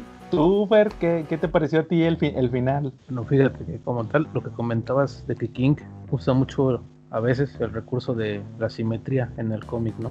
Ciertas ideas que te plantea al inicio o en medio, las cierra haciendo, redondeando todo. Es algo muy habitual, por ejemplo, en Alan Moore. Y de hecho King es muy fan de Alan Moore. Y a veces retoma elementos de él sin eh, copiarlo tanto como otro autor que por ahí muchos conocen, ¿no? Que no voy a decir quién es porque no se enojen. Pues me gusta porque incluso hay una frase, cuando ves que Visión repetía, yo salvé al mundo treinta y tantas veces. Ujú. Virginia termina diciendo, y yo soy Virginia y salvé al mundo una vez. Ah, claro. Eh, me llega así, ay. Aparte, por ejemplo, la Virginia al principio es como la esposa americana modelo, ¿no? La familia americana modelo. Y poco a poco va formando su propia identidad, se va haciendo un- una persona como tal y termina siendo, hace todo en la historia, ¿no? Entonces eso me gusta bastante. Y del final como tal me parece Oigan, muy... de- ¿Ustedes no sintieron por ahí un paralelismo, así como, como ahorita con WandaVision, así como con un ambiente de sitcom de la familia moderna? No, no, no, no. No, ven- no lo echas a perder. Bueno, y cerrando mi punto, yo creo que lo que me gusta más de la historia, bueno, o en cierto modo el dilema filosófico de la obra es que por más buenas intenciones que trata de tener visión, todo se complica, ¿no? Todo sale mal. Ir afrontando esas cuestiones. Y Ujú. pues, eso- veremos que King es muy filosófico y en Mr. Miracle se nota también. Claro. Ahí veremos de ello después. Bueno, sí, muy, sí, creo que concuerdo mucho contigo. Fíjate que, que yo siento un punto, o sea, yo sí siento un paralelismo, pero no, no con WandaVision, porque, por ejemplo, eh, ahorita vemos en WandaVision que, te- ¿se acuerdan que les dice que, que, Visión dejó un testamento y que no quería ser reactivado para ser usado como arma? Y como quiera lo reactivan y lo usan como arma. Visión, ¿por qué, por qué podía dejar un testamento? Él, él podía dejar un testamento, tenía las facultades de eh, lo que vienen siendo legales de dejar un testamento. ¿E- ¿Él era un ser humano o era un robot? Pues Y es un robot, es un, no tiene capacidad legal para dejar un testamento. Pero por ejemplo, también él, fir- él firmó, él era de los héroes registrados. Él firmó el acta de la- el, el acta de registro superhumana en Civil War. Él podía firmar el acta. El, el- el firmar el acta le daba facultades para, para ser humano. Ah, eso es lo que, que yo comparo con Visión. Eh, Y en WandaVision firmó el, el terrenito. Ándale, sí, ah, sí, sí. Él podía comprar una casa. O sea, o sea, vuelvo a lo mismo de, de- de que es una discusión de que si Visión es humano o es un robot o, o qué, qué pasó ahí. Pues yo creo que el tema de, de algo animado que, que quiere alcanzar la humanidad ha sido como que muy... Es un tema muy, muy antiguo, ¿no? Yo creo que desde casi desde que los principios de la literatura se manejaba. Ahí está Pinocho, por ejemplo, ¿no? Y de repente el esfuerzo de alguien que no es humano por humanizarse, ¿no? Por ganarse un alma, ¿no? Y, y pues ya últimamente, pues ya de una manera más irreverente tienes hasta la película de Ted, ¿no? Donde te muestran cómo, cómo algo animado, cómo algo, un objeto animado puede llegar incluso a tener un alma, ¿no? A tener gustos propios, a desarrollar una personalidad. Y eso es lo que pasa con Visión. Pero yo siento que legalmente, pues no tiene, ahí hay un vacío bien grave, güey. Al Chile, si yo hubiera estado en Estados Unidos, hubiera ido a reclamar esa propiedad como mía, porque pues su, firma no vale tanto, ¿no? No es humano. Es que es lo que decíamos de, de que cómo ibas a tratar a alguien que era diferente a ti. Este, yo pienso que pues todos sus compañeros Avengers sí lo consideran un, humano, ¿no? Porque, eh, o sea, al, al- al grado de que Wanda, o sea, lleva una relación con él y se supone que tienen sexo y todo eso, ¿no? O sea, ya como, como que ellos ya lo aceptaron como tal y a lo mejor, co- como dices, pues son este, son superhéroes reconocidos y ya todo el mundo, sí, pues fírmale ya, dale, dale esto de terrenito. Pero Sí, es cierto. tiene mucho que ver con, tema, con un tema moral, ¿no? Porque si se dan cuenta, pues aquí en México hasta las Olimpiadas de México 68, hasta 1968 la mujer votaba. En Estados Unidos, anteriormente, en el siglo pasado, antes, de los 50, no podía haber personas negras en las, en las escuelas, en las universidades, ¿no? Entonces yo creo que también Tom King de repente le quiso rascar un poquito ese tema, ¿no? Al tema de cómo, cómo algo que, cómo, cómo un ser humano, este, no, pues, no es visto como ser humano por otras personas, ¿no? Sí. Claro. Sí, Charlie. Completamente de acuerdo contigo. O sea, Sí, que yo- encontramos un hilo negro. Pues sí, también, eh, o sea, no, no tanto el hilo negro, sino de que pues el mensaje verdadero, o sea, al final se trata de otra metáfora, ¿no? Sí. Bueno, Y bueno, y- pero si quieren, retomando el punto que dije que a mí no me termina de gustar. ah, les sí, dije, claro, nos ibas a comentar pues, eso. No es tanto de la obra, sino del género de superhéroe. La gran conclusión es una lucha, ¿no? Que es la típica lucha entre héroes. Y Visión se los madrea, los barre bien así de una, ¿no? Entonces ese tipo de cosas a mí siempre me chocan, ¿no? Porque siempre en los cómics, de repente uno se madrea a todos, pasan unos años, otro se madrea a todos. Y en el caso específico de Visión, ese número de Visión coincidió con Civil War 2, que él pasa lo inverso, en Civil War 2 a Visión se lo madrean. Entonces a mí no es tanto problema de la obra, sino del género, ¿no? Que como pues dependen los poderes de lo que estén haciendo y de las ventas y así. Pues, Depende pues, del escritor. O lo que decías de Tom King, que Tom King lo hace muy personal, a lo mejor ahí sabes que Visión es el más fuerte de todos. Exacto. Entonces esa parte es la que me hace ruido, pero es más por culpa del género, ¿no? La obra. Pero en sí, fuera de eso me gusta. Ya, digamos, para finalizar, si quieren, no sé qué opinen de, de Gabriel Walta, del dibujo, si les gusta o no. Sí, me gustó. Sí, y la, la, la colorista es Jordi Belair, que también ha trabajado mucho con King. Sí, multipremiada, colorista. Sí, ahorita creo que hizo el Black Window, también como dice Charlie, el Black Window. este, sí, o sea, el dibujo, fíjate que yo pensé que no me iba a gustar, pero al final sí me gustó. Sobre todo las portadas me gustan mucho. Ese tipo pin-up, ¿verdad? Son, son como portadas tipo pin-up. Sí. Mostrando como, de hecho, por eso muchos pensaban que WandaVision iba a estar basado en lo de Tom King por lo de las familias de los 50, ¿verdad? O sea, nos tratan de mostrar la familia perfecta. Sí, y, no- y lástima que no fue. No, ¿verdad? Pero sí, o sea, no, a mí sí me gustó mucho el arte. Sí, no es, no es exactamente, de, pues, como dices, un, o a lo mejor no es un arte que para cómic. De hecho, creo que este Gabriel eh, eh, Hernández Hualta nada más había hecho, creo que Doctor Strange. Pero Tenía obras europeas, pero no en Estados Unidos apenas había hecho Doctor Strange, como dice. pues yo creo que le quedó bien no hacer un cómic que sea tan superheroico, ¿no? O sea, pues al final fue una historia más eh, que está más alejada del, del cliché. Y Sí. pues yo digo que sí, pues a- sí, te digo, no, yo no le veo ningún inconveniente al dibujo, me gustó mucho, de hecho cuando dibuja los flashbacks también estuvieron muy bien. Yo creo que para, para la obra funciona. Sí, a mí también me gusta mucho Walta. Eh, es un trazo delgado, ¿no? Así ligero. Incluso en- por momentos le pone tensión, ¿no? Que algunos sienten que hay ciertas viñetas que parece un cómic de terror, ¿no? Obviamente lo que te está contando no va para ahí, pero la viñeta tiene una ambientación así, te da esa sensación. Al menos a mí sí logra dármelo. Y Sí, justo Walta dibuja mucho cómic de terror en España. ah, órale. Pues sí, ¿Es ahorita- español? Es español, Walta. Ah, órale. No, no, no he leído más de sus obras. Yo creo que después busco ahí algo. ¿Algo más o pasamos a Mr. Miracle? Mr. Miracle.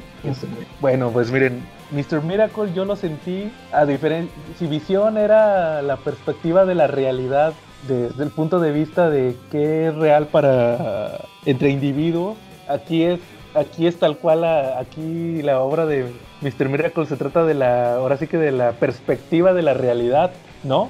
Que es real más bien. Aquí ya no es que si es válido para uno o válido para otro, aquí es cuál es la versión definitiva de la realidad. Creo que al final por eso, por eso mismo se me hace muy parecida a Visión en, en aspectos, pero también muy diferente. Sí. ¿De qué, ¿De qué se trata Mr. Miracle? Pues es una historia donde Scott Free, que es Mr. Miracle de los nuevos dioses, eh, pues vemos su día a día, ¿no? Creo que es lo que, que- que el, el- el conflicto inicial vemos que se suicida, de, así de empieza el cómic y se suicida. Se corta las venas, lo atienden en un hospital, se salva, pero pues se hace conocido. ¿Sabes qué? Pues es que Mr. Miracle se, trató de suicidar. Pa- Para posteriormente vemos que lo visita Highfather, que es su padre, que lo intercambió con Darkseid. Y posteriormente le, le avisan, ¿sabes qué? Pues es que, ¿qué crees? Hi- Highfather se murió, lo mató Darkseid. Y pues este resulta que yo, Orión, el hijo de Darkseid criado en Nueva Génesis, pues yo soy el nuevo Highfather y pues le acabo de declarar la guerra a Darkseid. Entonces vemos por 12 números también varios eh, conflictos que están pasando por, por Mr. Miracle, pero el principal son, los principales son dos. Por un lado está el día a día de Mr. Miracle, donde vemos que hay una guerra entre Nueva Génesis y Apocalypse, donde él tiene que lidiar, él tiene que lidiar con, pues con que él es un eh, nuevo dios de Nueva Génesis criado en Apocalypse y también su esposa que es Big Barda, pero por ahí vemos También criada en Apocalypse, ¿no? La barda. Sí, también. Pero también Sí. resulta que se que vemos ahí, aquí lo dibuja Mitch Gerald, que él tiene ese, esa, pues, pues ese, él es el que colorea, ¿no? También. Sí, Él, él, él es artista y colorista Mitch Gerald. Él tiene esa peculiaridad al- en su arte que vemos que de repente se distorsionan los cuadros como si estuvieran agarrando mala señal, como si fuera una televisión que no agarra bien la señal. Así que ahí empezamos a sospechar que hay al- algo pasó que tiene que ver con el suicidio de Mr. Miracle. O, cómo ven, ¿Qué, qué les parece a ustedes en general la obra antes de analizarla? A ver quién. A ver, tú, tú calaca, yo ahorita estoy de oyente. Sí, es más, ¿sí lo leíste, Charlie? ¿No lo leíste, Charlie? ¿Eh? Estoy de oyente, por eso les digo. ah, bueno. Entonces, Que yo les puedo dar los breveros culturales de, de Big Barda y de Scott Free. Ok, pero bueno, ahorita voy a ver eso. Y a ver, Calaca, tú, tú primero, ¿qué te pareció? Sí, a, a mí me gustó. Igual, fíjate, igual que con, bueno, con con los personajes de visión, este, igual los New Gods, no, no conozco mucho, yo lo, que conozco es este si me los topé en las caricaturas o algún otro número que he visto en los cómics, no, estaba muy familiarizado con, con ellos y me, me, gustó mucho, pero ya de, de, por pura cultura general, sí conoces tú a Darkseid, a Desada, a la abuelita, a Big Barda, todo esto de Apocalypse. Y me, me gustó sí, eso que dices tú de que de lo de la perspectiva de la realidad que está entre que estamos viendo la historia de la guerra de Apocalypse con, con ¿cómo se llama? Nueva Génesis y, y, las broncas que, bueno, los, sí, lo que es este, de que empieza a formar una familia este Scott Free con Big Barda. Y sí, me pareció muy interesante ahorita que analicemos toda la obra, está, está muy bueno. Muy bien. Eh, ¿Tú, Fer, qué te pareció a ti Mr. Miracle? bueno, yo voy a empezar fuerte para venderla. A ver, para mí es la mejor obra de King. Si esto es un versus, Mr. Miracle es mejor. Y en 20 años va a ser una obra maestra considerada, ¿no? Así empiezo fuerte. eh, solo solo quiero que, antes de que continúes, nada más quiero decirte que si Chunga nos llega a escuchar este episodio algún día, te va a correr del grupo. Saludos a Chunga. Para él es ah. impensable que Tom King sea el escritor definitivo de los nuevos dioses de Jack Kirby. Para, para él es impensable que Darkseid se coma una, zanahoria. Es una blasfemia para el chunguita, ¿no? Sí, saludos a Chunga. perdón, ahora sí continúa. Chunga, perdón, pero pues, así es la vida. ah, pues bueno, eh, haciendo como varios contextos importantes. En primera, King eh, profesionalmente estudió filosofía e historia, para que la gente que escuche esto sepa que pues, no habla nada más a lo güey o está fumando alguna cosa extraña, ¿no? King sí está muy formado en toda esta onda. Entonces por eso siempre mete filosóficas muy densas, bastante densas. son poemas y todo.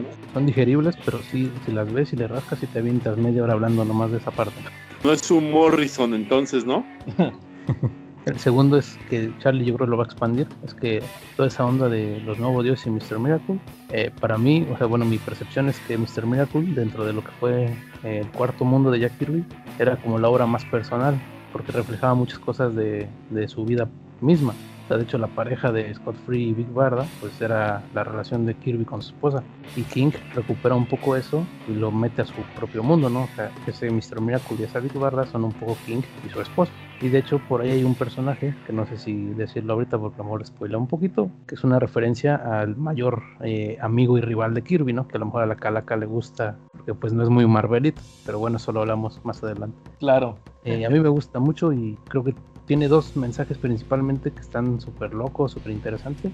Y ya nada más como dato, hay una película que de hecho en una parte del cómic se menciona, que se llama Jacob Slater. Esa película tiene una idea parecida, entonces la recomiendo. Si no la han visto, ahí chequenla. Órale, la voy a revisar. Bueno, entonces como les decía, pues resulta que Mr. Miracle se suicida y pues al mismo tiempo muere High Father y Orión pues resulta que siempre existe ese odio porque se, que se hablan de hermanos, pero pues en realidad Orión, él hereda el título de High Father cuando pues el hijo biológico era, era Scott Free, entonces pues dice, ¿sabes qué? Pues ahora me dices High Father, yo soy High Father, tú...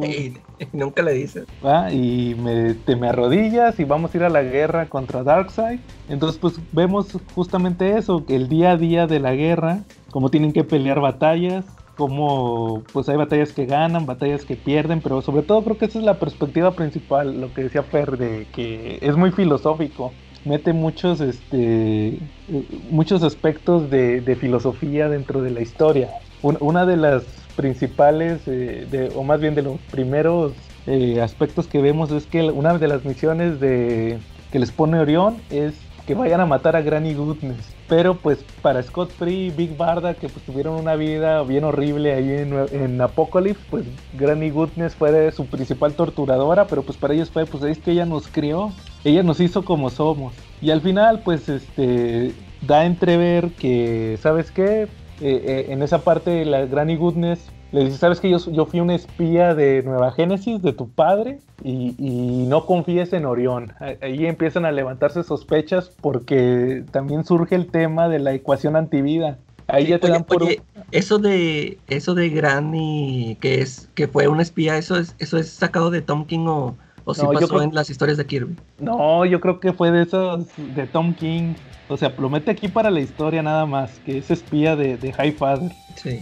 Este, y pues, o sea, ahí estamos viendo que, que, lo- que la matan, Sí, bien gacho. pero le, sí, le meten unos cachiporrazos en la Le, cabeza. le- le cortan la cabeza, ¿no?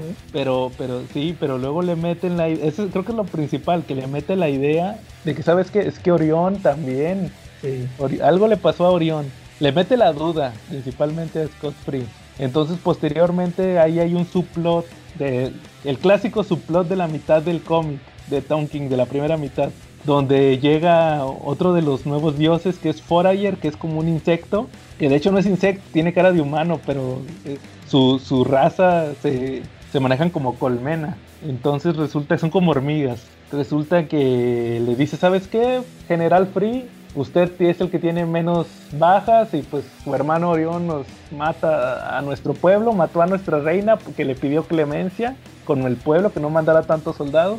Están peleando una guerra que, que- que están perdiendo y, mi pueblo es el que más, más, este, más sufre. Entonces, pues, ¿cómo ves si, si se revela ante su hermano Orión y nosotros lo seguimos, ¿va?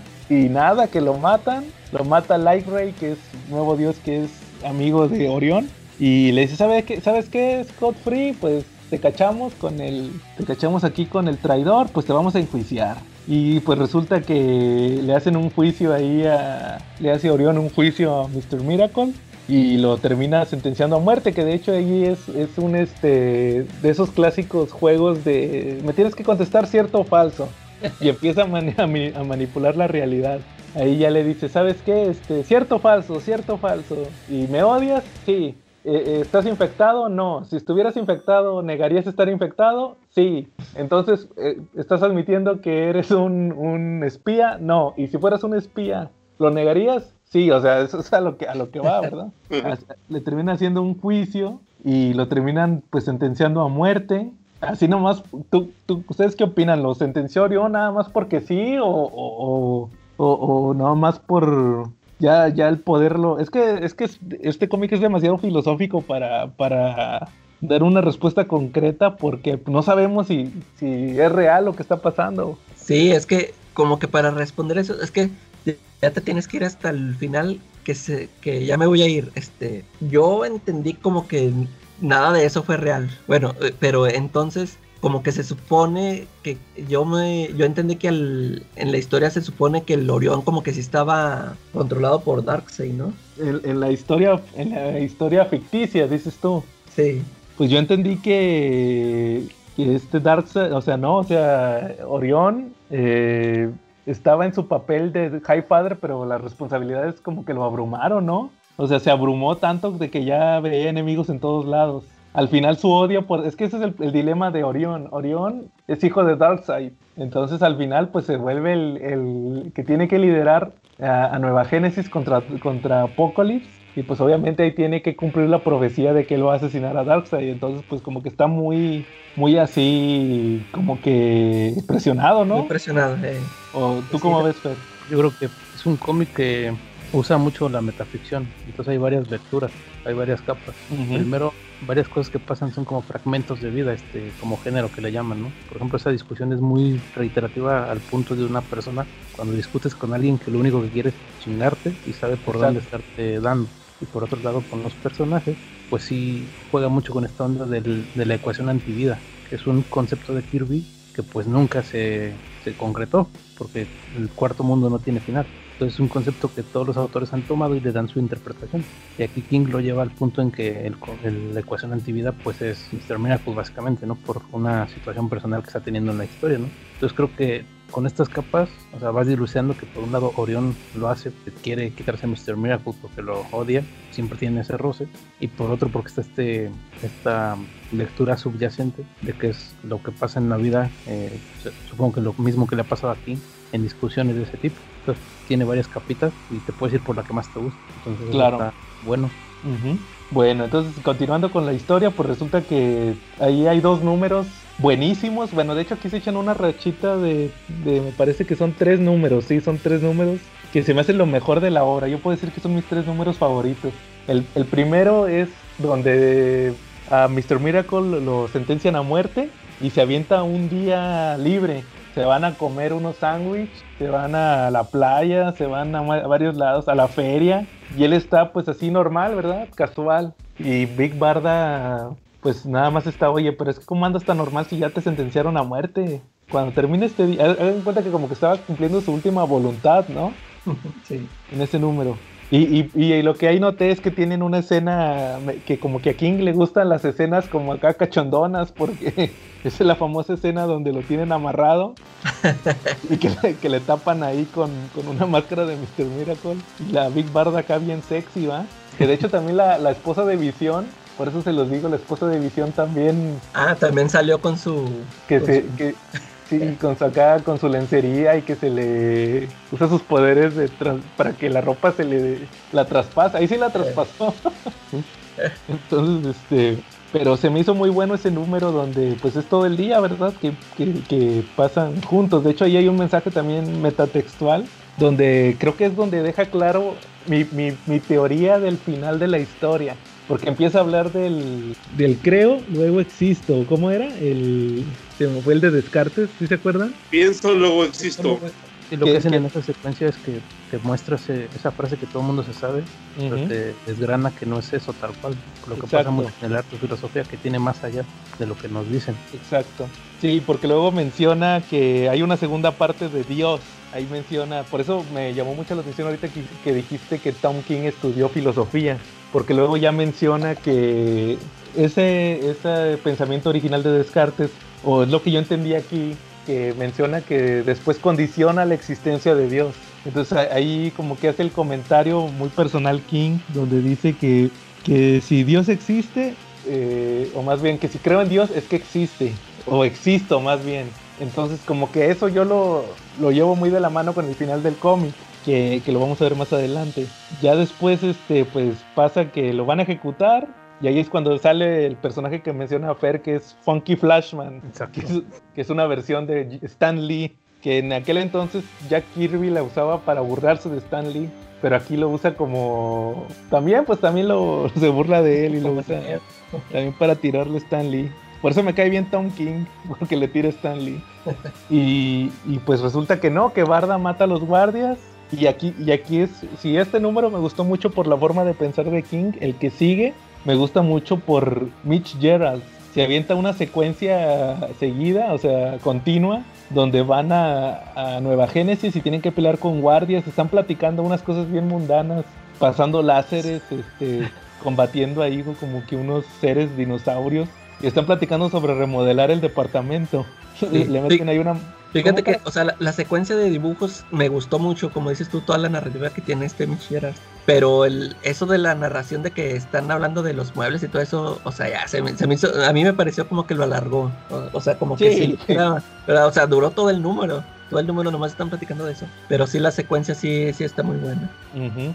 Ya al final resulta que eh, encuentra, encuentra este. Scott Fried encuentra a, Mr., a este Orión muerto y lo mató Darkseid. Ahí se le ve a Darkseid. Es la primera vez que lo vemos aquí en el cómic. Se ve bien macabro. Y pues resulta que también se da a entender que está embarazada Big Barda, ¿no? Ahí se, se revela más bien. Revelación. Y, y vemos el, en el siguiente número, que es el que también me gustó mucho, que podría ser el más intrascendente, pero a mí en lo personal me gustó mucho. Es el que pues te dan a entender que ya pasó un, pasaron nueve meses de esta muerte de, de Orión, este Scott se vuelve el High Father, pero todo el número están en el hospital porque ya van a ser el bebé.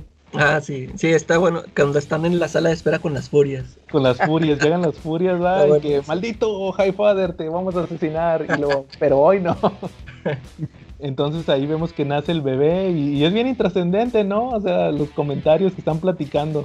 Pero sí. se me hace muy bueno como, como descanso de la historia porque estaba muy densa. Y al final pues nace el bebé y con la... Ahora sí que es cuando pasa esta, esto que hablas tú, Per, de la escalera de, de Jacob, ¿verdad? Sí. Es aquí cuando lo mencionan que es en el momento más este pues más, más emotivo y más difícil que, que viven aquí en el parto. Y al final, pues como que no se la cree Scott Free de que ya fue padre y les dice a las furias, se llama Jacob, que es muy metatextual porque pues es Jack Kirby, ¿verdad? Jacob Kurzberg. De hecho, hasta Oberon, que era el ayudante de, de, Scott, cuando lo va a visitar la, cuando va a visitar la tumba, dice Oberon Kurzberg. Como que King le mete mucho de, de, Jack Kirby. O sea, él deja claro que esto es una obra homenaje a Jack Kirby. Sí, homenaje.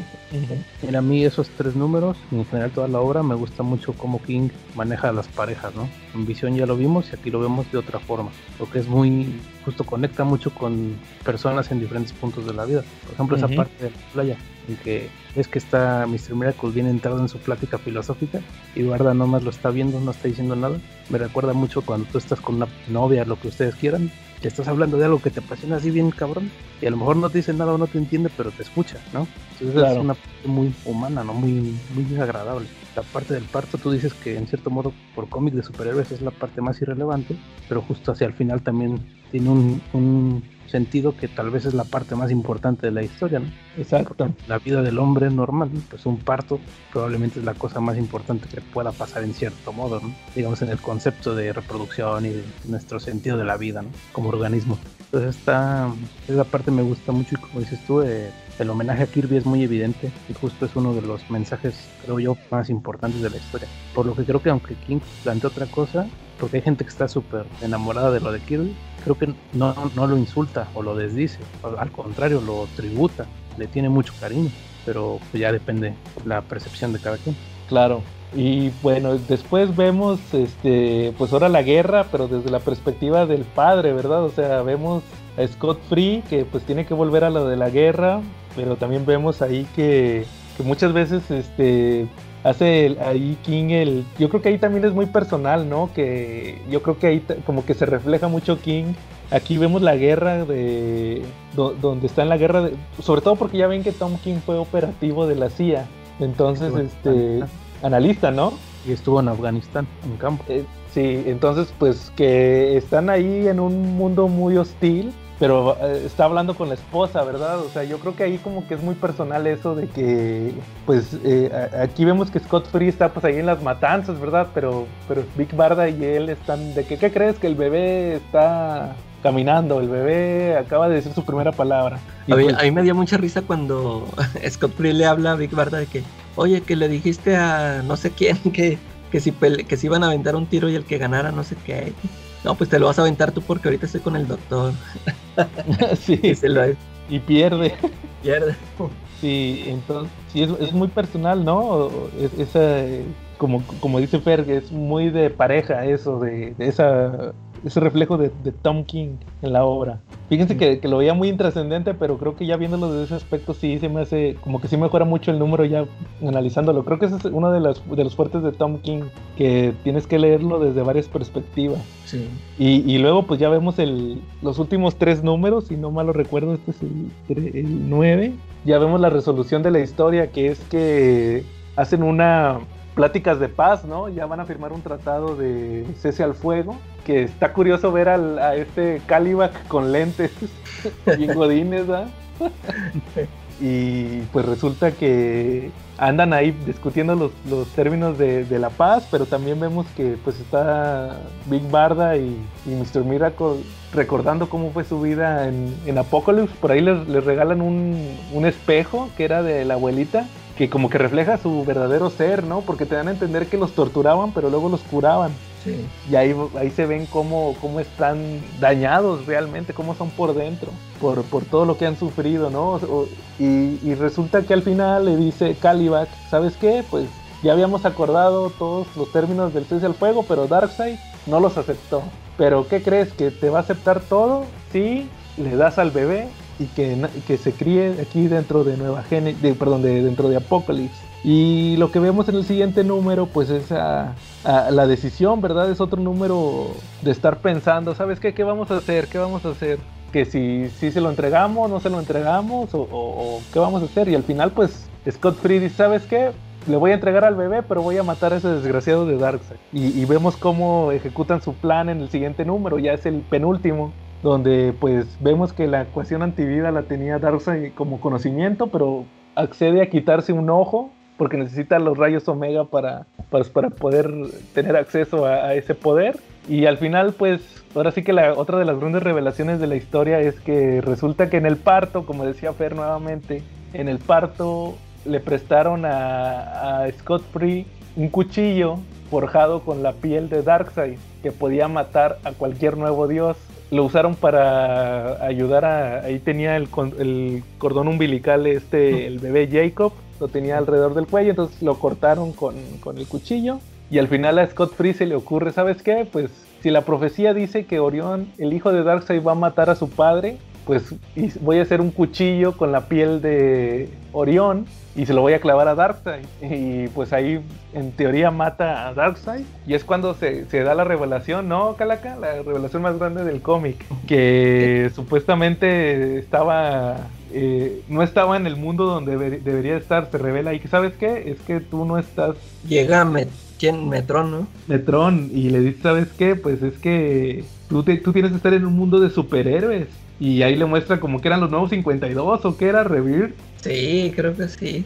Y resulta que ya el último número es ver que, ¿sabes qué? Pues cuál es la realidad real. Y ahí es cuando se avienta este... ¿Quién era? Era Oberon, ¿verdad? Se le vuelve a aparecer el, chaparrito.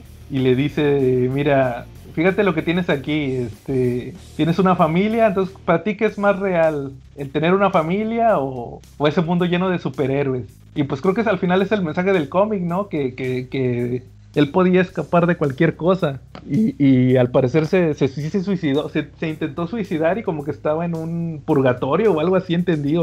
Sí, algo así, ¿no? ¿Cuál, fue su perspectiva de, eso, su teoría más bien? Yo, yo como no lo, yo no lo releí, pero yo me acuerdo que cuando lo terminé de leer, o sea, yo me, yo me quedé con esa idea de que nada, nada de lo que vimos había pasado, o sea, o, que sí se suicidó y todo eso fue, como dices tú, un purgatorio, o, o, como que este Darkseid lo tenía atrapado en los, en, en la ecuación antivida, no sé, o sea, a mí, a mí nada más me, me, quedé con que nada de eso había pasado. O sea, como que todo eso se lo. Como que fue el escape de él. Como que si estaba. O sea, algo malo le. Algo malo le pasó. Lo, o Darkseid lo. Como te digo, Darkseid lo atrapó. Y este se escapó en su fantasía de todo eso, de tener una familia. Yo algo así me. Con eso me quedé. Yo entendí que se suicidó por el tema de que se, le, se murió Oberon de cáncer y pues él era como que su, su compañero más allegado, entonces como que ya no soportó la realidad, aparte por todo lo que había sufrido, porque también se hace mucho hincapié. Si te fijas, siempre que recuerda su niñez, es cuando se distorsiona la pantalla. Entonces, este, yo entendí que por eso se suicida y, y él está, bueno, mi hasta ahí termina mi perspectiva, pero ya mi teoría es que él está en coma, como que está en eso de que revivo o no revivo. Y, y pues él está atrapado en esa fantasía de la familia. Entonces, si él decide revivir, pues va a regresar a, los cómics de superhéroes, ¿no? Eh. O se queda en coma o muerto con su familia. Yo creo que ese es el final, es un mensaje muy ambiguo el final.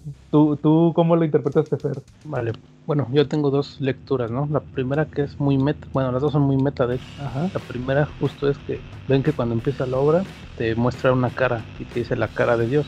Y va metiendo ese concepto justo junto a los diálogos filosóficos y va avanzando conforme nace el bebé, que es Jacob, mete lo de Funky, Flashman y Darkseid que era el bebé la primera lectura y la que es como un homenaje a Kirby es que el bebé es ya Kirby, literalmente, no solo simbólicamente. O sea, Darkseid quería a su creador y es ahí el metatext de que Kirby crea a Darkseid y Darkseid quiere a quien lo creó, que justo es metaficción pura y dura, ¿no? Como Morrison lo hace en sus mejores historias, eh, King se lo aventó tal cual, ¿no? Y me, me da mucho sentido eso porque literal tiene muchas pistas, ¿no? Por ejemplo, el bebé, cuando está con Funky, que es como su niñera, están dibujando y crean el universo Marvel, ¿no? Básicamente vemos a Galactus, están dibujando a Galactus. Entonces, esa es la primera lectura que me gusta mucho y por eso digo que es un homenaje a Kirby literalmente, ¿no? por eso siento que, aunque a lo mejor no te guste que Darkseid coma zanahorias, en este punto lo puedes apreciar, ¿no? Y el segundo, pues es este, esta lectura más humana, de que hay muchas cosas que nos distraen o que nos hacen escapar, como el entretenimiento, el cine, el baile, los cómics, pero al final de cuentas tenemos que volver a la realidad y valorar la vida que importa, ¿no? Los momentos que tienes, tener un hijo, entrar a, un el primer trabajo, perder a alguien, etcétera, ¿no? Vivir una pandemia, ¿no? Para ponerlo en contexto. Entonces, eh, siento que esas son las dos lecturas y las que yo personalmente interpreto y disfruto. Y por comentarios de King, pues creo que es lo más acercado, ¿no? Incluso el suicidio de Mr. Miracle es otra referencia al mismo, que King tuvo una crisis muy fuerte en un periodo antes de escribir esa obra. Pues es una referencia de nuevo como a su propia vida. Entonces, por eso te digo que tiene varias lecturas muy buenas y justo lo que ustedes dicen no es que esté mal ni nada, sino que son otras interpretaciones subjetivas. Entonces, justo por eso creo que es una buena, una obra muy buena y por eso ha tenido éxito crítica y con los fans, ¿no? E incluso también por eso a algunos no les gusta, porque es muy ambiguo. Sí, claro. De hecho sí, o sea, puede tener miles de interpretaciones dependiendo de quién lo esté leyendo. Y como dices, sí puede ser, este, de hecho también a la, no sé si te acuerdas que a la hija de, a la bebé que van a tener, le, iban a poner Rosalind, Rosalind de ah, Gold, que es una referencia a Rosalind Goldstein, que era la esposa de Kirby. O sea, sí se nota que es muy, muy homenaje y también eso de que, pues, pues al final, eh, pues como dices, puede ser eso de que, quería su creador, o sea, tiene muchos niveles de lectura. Y por ejemplo, aquí tenemos una situación un poco parecida a Visión, de que Mr. Miracle mata a Darkseid muy fácil, ¿no? Muchos podrían sentir que esa parte hace ruido. Pero aquí lo que siento que salva la obra es que como es una obra, obra tan abstracta, está dentro de su mismo mundo. No hay forma en que le saques continuación y si lo haces lo puedes arruinar muy fácil. De hecho, el Mr. Miracle que ahorita está en Future State, pues no es Scott Free, ¿no? Entonces siento que DC sí va a respetar eh, esta obra. de, hecho, de hecho, algo que me gusta mucho de ese cómic es el final. El último cuadro dice, este Mr. Miracle, este volumen de Mr. Miracle no regresará. Aquí terminan las aventuras. El siguiente proyecto o este equipo creativo regresará con otro proyecto próximamente, que fue el de Strange Adventures. O sea, sí es muy de, de esta historia, aquí quedó. Ay, fíjate, de hecho, ahí van un par de datos domingueros. Ajá. Ven que siempre empieza con narraciones como tipo cómic antiguo. Ajá. Empieza y termina así. Esas narraciones literalmente son de Kirby. Están en los mismos números de Mr. Miracle originales. Y King es muy hábil para acomodar el argumento que tenga sentido con dos contextos diferentes.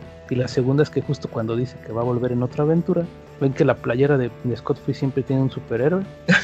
es lo que habías dicho tú de Es este astronauta, ¿no? Strange Adventure. Sí, de hecho, es, yo, yo te digo, yo cuando salió el Mr. Miracle decían este, este King dijo que en la última página había una pista sobre su siguiente obra. Así menciona, así mencionó. Y ya tiempo después, cuando compré el hardcover que salió aquí en México, me puse a leerlo y cuando estaba en la última página vi que traía playera de Adam Strange. Ya había salido el Strange Adventures y sí vi que me acordé y busqué la nota y dije aquí está la pista, trae playera de, de, o sea, bien obvio, ¿ah? que traía playera de, de, Adam Strange. De hecho, eso mismo hizo en un cómic de Heroes in Crisis, otra de sus obras que es muy polémica. Ahí hay un número donde Superman se avienta un discurso y empiezan a salir varios personajes de DC así bien random. Y también en aquel entonces dijo King que eran pistas sobre sus siguientes obras. Y ahí sale este también Adam Strange. Entonces sí es muy así de, dar como que easter eggs en, ese sentido. Exacto, y es muy meta siempre. Ese es el punto, yo creo que es interesante y complicada la historia. Claro. Pero tienen sus pautas para que tenga sentido. ¿Cómo viste, Charlie, eh, esta narrativa? ¿Ya vas a leer el Mr. Miracle? Prometido, eh, la verdad sí se antojó bastante cómo lo narraron. Eh, no me imaginé que estuviera tan profunda la obra. Creo que está, así como la dijeron, se me imagina mejor que Visión. Pues ahora sí que para que al final nos compartas tu opinión si está mejor o está al nivel. A mí me gustan ambas, pero como dice Fer, pues eh, Mr. Miracle sí tiene muchos niveles, no digo que visiono, pero Mr. Miracle también tiene muchos niveles de, lectura y sí se nota que es como que una obra más personal. Ya había agarrado Cayo Tom King con Mr. Miracle. Bueno, a mí Gerard me gusta más que Walter, ¿no? Que me gustan los dos, pero Gerard me gusta mucho, de hecho es como su pareja ideal de King. Se sí. muy bien. Él, él es el que hizo la de Sheriff. Sí. Sí, de hecho ya también Batman le ayudó en varios números de Batman.